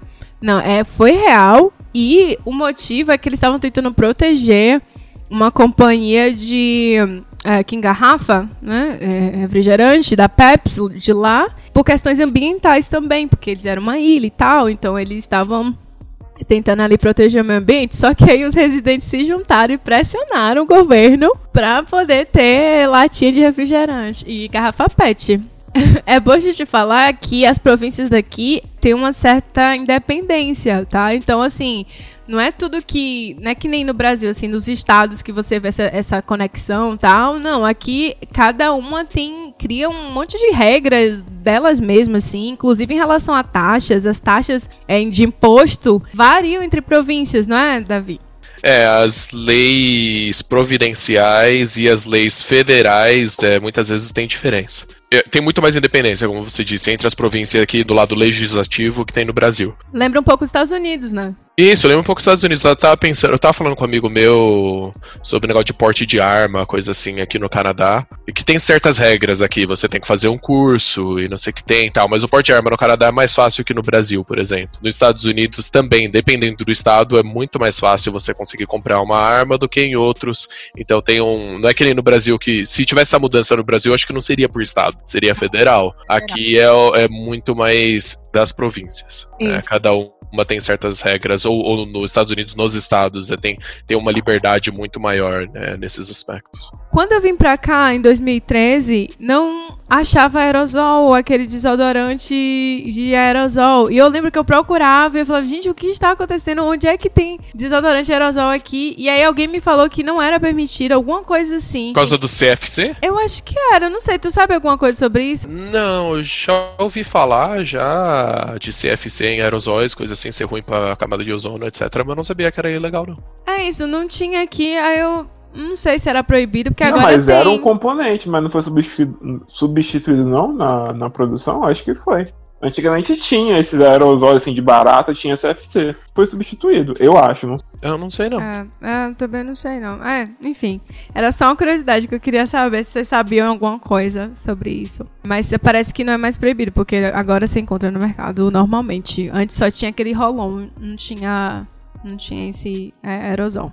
A última coisa que eu queria falar, antes de encerrar, que é uma coisa que eu, eu fiquei assim, assombrada, que é a guerra de Alberta contra ratos. Pasme, quando eu vim pra cá, eu vi as pessoas falando, ah, porque aqui em Alberta não tem rato. Não tem rato. E eu ficava sem entender. Eu falava, gente, não tem rato? Como assim? Ah, Todo lugar do mundo tem rato.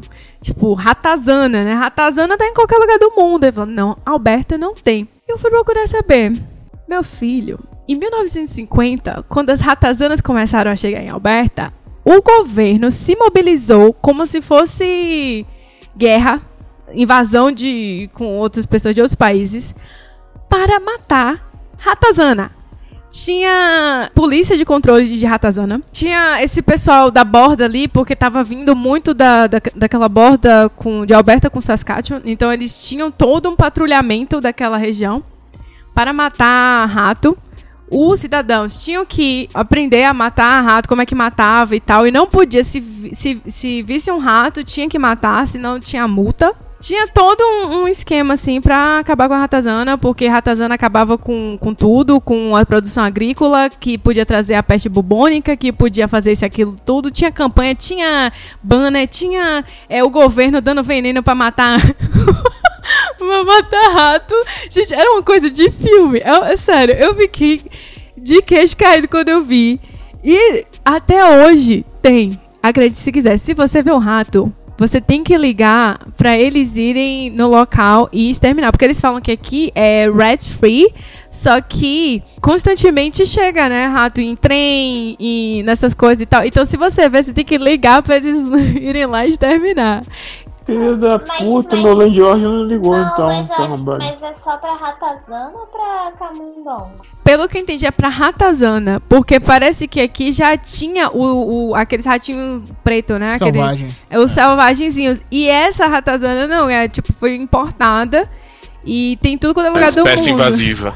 É, exatamente. E aí eles, eles tinham toda aquela coisa de tipo, vai trazer doença, vai acabar com a produção agrícola e tal. Então toda vez que alguém encontrava um, um rato, virava capa de notícia, de jornal. Era estampado no jornal. Na primeira. Você lá com rato, assim, ó. Encontrei um rato. Não, mas é real. Tinha um mapa do, dos lugares que tinha rato o único lugar do Canadá tinha uma manchinha branca assim que a Alberta não tinha Alberta rato. não tinha, não tinha rato. Alberta não tinha aqui, rato. Não quer dizer que tipo não tem ratos reproduzindo é. aqui porque não deixa. Então assim, sem, eles encontram, eles vão lá exterminar. Não... Dona Florinda ia estar tá feliz aqui, meu. Ou seja, não, mas eu já vi uma ratazana. Provavelmente deve ter sido uma importada. Uma bichona assim, você não sabia se era lebre ou se era um gambá. Ah, mas no Brasil, meu, você ia nos entulhos. Já foi, foi empinar pipa em entulho? Tipo, foi eu era criança. Era... Você vê os ratos, é tipo gigante assim. Tipo... Oh, gente, surreal.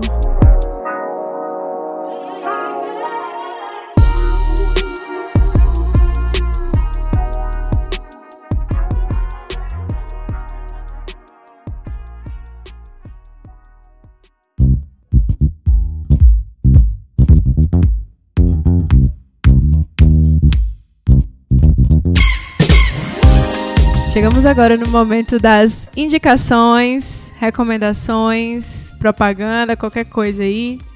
Davi, tem alguma coisa para indicar? Um filme, uma série que você tá assistindo nessa quarentena? Você acha que vai vir pro Canadá? Tá, e arrumar uma loira, gata, coisa assim. Tal, esquece, cara. A mulher no Brasil é melhor que no Canadá. Minha opinião. questão de cultura. É minha opinião. Então eu tô indicando mulher no Brasil. Você me indica. mulher brasileira. Cara, uma indicação que não tem nada a ver com o que a gente falou aqui hoje. Não sei se você já ouviu falar do Jordan Peterson. Hum, não. Já vou falar bem o nome assim, mas não sei. Eu indicaria ver algumas da, dos lectures dele. Eu não sei como é que fala isso em português, lecture. É, aula. Palestra. Palestra, isso. Eu vi algumas palestras dele, tem um livro dele que é muito interessante que chama 12 Rules for Life, é, 12 Leis para a Vida. Um cara que algumas pessoas consideram um pouco polêmico, eu não considero polêmico, mas seria a minha indicação aí. A gente falou da, da, da rainha da Inglaterra, eu lembrei que tem um seriado lá na Netflix, é, acho que é o nome é Elizabeth ou Queen Elizabeth, alguma coisa assim. Tipo, hum. eu vi dois episódios com a minha irmã, minha irmã gostou, então eu confio no gosto dela, então recomendo isso. Já assistiu é, The Crown? Então é esse. É esse aí. Obrigado, Camila, pelo. Ah, é esse, né? Eu nunca assisti esse, não, tenho vontade. Eu tenho uma recomendação, eu, eu até falei antes, foi o Jamaica Abaixo de Zero, para quem quer entender um pouco. Mário. É, é engraçado. É um, um filme da década de 90, eu acho, né? 80. É 80, 90? É por aí. Oitava. Acho que é começo dos 90. É, começo dos 90, assim. E aí, pra quem quiser ver Calgary naquela época, tá lá no filme. É divertido, é legal, vale a pena assistir. E o, a outra indicação é um, um longa-metragem da Pixar que se chama Seu Amigo o Rato que acompanhava o- os DVDs na época do Ratatouille, que ele mostra, ele, enfim, vai, vai discutindo a relação do homem com o rato, bem engraçadinho assim, acho que é uns 12 minutos. E aí chega na parte que ele mostra que a Alberta não tem rato. Aí tá todos os ratos tomando o mundo inteiro, assim, o mapa mundi, e a Alberta não tem rato. Aí o, o outro rato fala assim. Ué, o que, que aconteceu aqui? e daí eles mostram, não, mas ali é porque teve uma política pesada de controle de Império rato. nazista de Alberto. Aí ele não, aí tipo, aí mostra assim, a cavalaria, a polícia, né, da cavalaria montada, é, com um taco de rock, assim, batendo nos ratos. Muito zoado. É muito bom, velho. Aí, tipo, no, é como se fosse um joguinho de videogame, assim, pá, pá, pá. Aí no final, é, é, a polícia ganha, assim, aí a música é Oh, Canada. é, é sensacional. Tem disponível no YouTube. A gente assistiu é, hoje. O, o- eu tava tá lá no YouTube. Depois Menderson deixa o link lá na página pra quem quiser assistir. Só, só um comentáriozinho né, da polícia montada. É, não é só coisa de filme, piada. Não, realmente tem a polícia montada e os caras têm aquele uniforme todos de vermelho, assim. É muito bizarro, cara, ver polícia desse jeito. Ah, eu acho bonito, eu acho bem assim, elegante. Eu acho uma coisa mais assim da, da- das áreas de floresta. Eu não sei por que eu tenho essa coisa. Causa- Eles vão mais pro também. interior. Não, eles vão mais pro interior mesmo. Eles são mandados pelo plano deles lá. No Rio tem também, vocês sabem, né? Sim, mas os caras é tudo vestido de preto e o cavalo te dá mordida quando você tá lá tentando entrar Ah, no tá, estádio é. e tal. Sim, tá, beleza. É mais, é mais pra área de. Acho que eles usam muito pra estádio, aglomeração, assim, tal. Eles usam cavalo lá. E protesto também. Pra bater na galera. Minha opinião, pop é muito mais engraçado. Não mais engraçado, mas muito mais legal do que a polícia montada, cara. É bizarro que o Bop é conhecido internacionalmente. Eu fiquei muito chocada. Ah, meu. Lógico, depois do filme. né? Eu vou indicar aqui um outro podcast e a página do Instagram desse podcast, que é o Não e Tem Mais. É assim que se escreve tudo junto. Arroba Não e Tem Mais. De um rapaz chamado Bruno. Muito boa a página dele. É, é meio que um. A gente tava discutindo aqui que parece um, um pouco o omelete com. Com o com- Jovem Nerd. É, com o Jovem É. Nerd, assim, porque ele discute filmes, séries e tal. E ele vai, assim, profundamente discutir essas coisas. é bem legal. Ele também mistura um pouco com as notícias, o que tá no no Brasil e tal. E ele passa de uma forma bem engraçada. Ele é cearense. É, eu gosto. é, é, de vez em quando a gente conversa, assim, sobre série e tal. A gente fica discutindo os dois podcasts. Qualquer dia desse eu chamo ele pra, pra vir pra cá pra gente discutir só coisa de filme. E aí eu indico pra vocês, pra vocês seguirem lá ele no, no Instagram dele e também assistir o, o é, ouvir o, assistir, ó. ouvir o, o, o podcast dele, né, pra dar E uma no Instagram dele assistir, né? Porque ele também. faz- Sim, e lá no Instagram, faz que ele faz muito conteúdo pro, pro Instagram dele, muito mesmo, assim. Acho que acho que é o carro-chefe dele é o Instagram dele. Eu queria indicar a segunda temporada, na verdade a série inteira, mas que saiu a segunda temporada essa semana de Coisa Mais Linda. É uma série, é uma série brasileira muito boa da Netflix. Que eu amei a primeira temporada e saiu agora a segunda. E também, você falando de Instagram, eu lembrei como é voltado para dicas no Canadá. É mais um Instagram voltado para brasileiros que querem migrar, mas tem a Kate no Canadá. E, cara, ela, ela é uma das, da- dos Instagrams, assim, de, de migração mais simpáticos, que sempre responde todo mundo, tem bastante informação lá. Então, para todo mundo que quiser saber mais um pouquinho sobre como imigrar para o Canadá e várias. Ela faz muito vídeo de, de vários lugares aqui do Canadá, então é muito legal. Também recomendo. Então é isso. Davi, muito obrigado por ter aceitado o convite. Foi maravilhoso, sério mesmo. Eu sabia que tu seria a pessoa certa pra gente ficar falando coisas de Canadá. Mais- Obrigado, não. Eu, eu curti bastante. Me convide pra outras coisas também. Não, já E aí, depois da pandemia, a gente se encontra pessoalmente, faz aquele, aquele churrasco. Espero que ainda. A segunda, como é que diz? A segunda onda vai começar com a gente se encontrando. Ah, Pronto, você acabou de ferrar tudo agora. acabou. É. Você ferrou Ah, o psicológico de. Camila agora. Agora é. Não, a gente, a, gente, a gente se encontra assim, fica cada um dois metros de distância, fica mexendo que nem peça de xadrez, um mexe, outro mexe, pra não. Tá certo. Mas obrigada mesmo pela participação, foi, foi sensacional, aí acrescentou várias coisas várias dicas pra essa galera que, que não conhece muito sobre o Canadá, até a gente mesmo, né? Porque tem pouco tempo que a gente tá aqui, então tem muita coisa pra aprender. Eu, eu achei muito legal, assim, eu mergulhei mesmo pra procurar essas coisas sobre o Canadá e eu fiquei muito surpresa, muita coisa que eu não sabia, inclusive a própria história do Canadá que a gente nem abordou aqui, que é tema de um outro episódio. Que é um negócio Meu negócio assim... é independência ou morte, mano. A, a história canadense, sim, eles ensinam na escola aqui e tal, mas eh, acho que muita gente que mora aqui não faz ideia da história do Canadá, pra ser sincero. Eu não lembro quase nada desse, da história do Canadá da escola. Então não é. Acho que no Brasil, até no Brasil que o pessoal. É, não, você não sem lembra- ofender, sem ofender. O pessoal no Brasil muitas vezes não tem muito conhecimento da cultura e coisa assim e tal, até lá do Brasil, mas acho que o pessoal no Brasil sabe mais da história do Brasil do que o pessoal no Canadá do Canadá, por causa da quantidade de imigrante e tudo isso também. Nós estamos nas redes sociais, no Instagram, arroba erro404podcast. Por enquanto, né? A gente tá aqui planejando expandir. Ó a cara de vendas. É que eu não sabia que você ia falar, mas tudo bem, continue. tá, mas sigam, mas sigam a gente lá no, no arroba erro404 podcast, Instagram. A gente posta coisas lá. É legal, vão lá interagir com a gente. Vão lá falar a opinião de vocês sobre os episódios, o que, é que vocês estão gostando, o que, é que vocês estão odiando. Fala lá se vocês odeiam a gente, quer acabar com tudo, ou se ama a gente. Aqui é democrático. É, não precisa ser politicamente correto. Ah, é, vai lá falar. A gente tá aceitando qualquer opinião. Então é isso. Espero que vocês tenham gostado e até o próximo episódio. Tchau, gente. Valeu, gente. Tchau, tchau. Valeu. tchau. Tchau.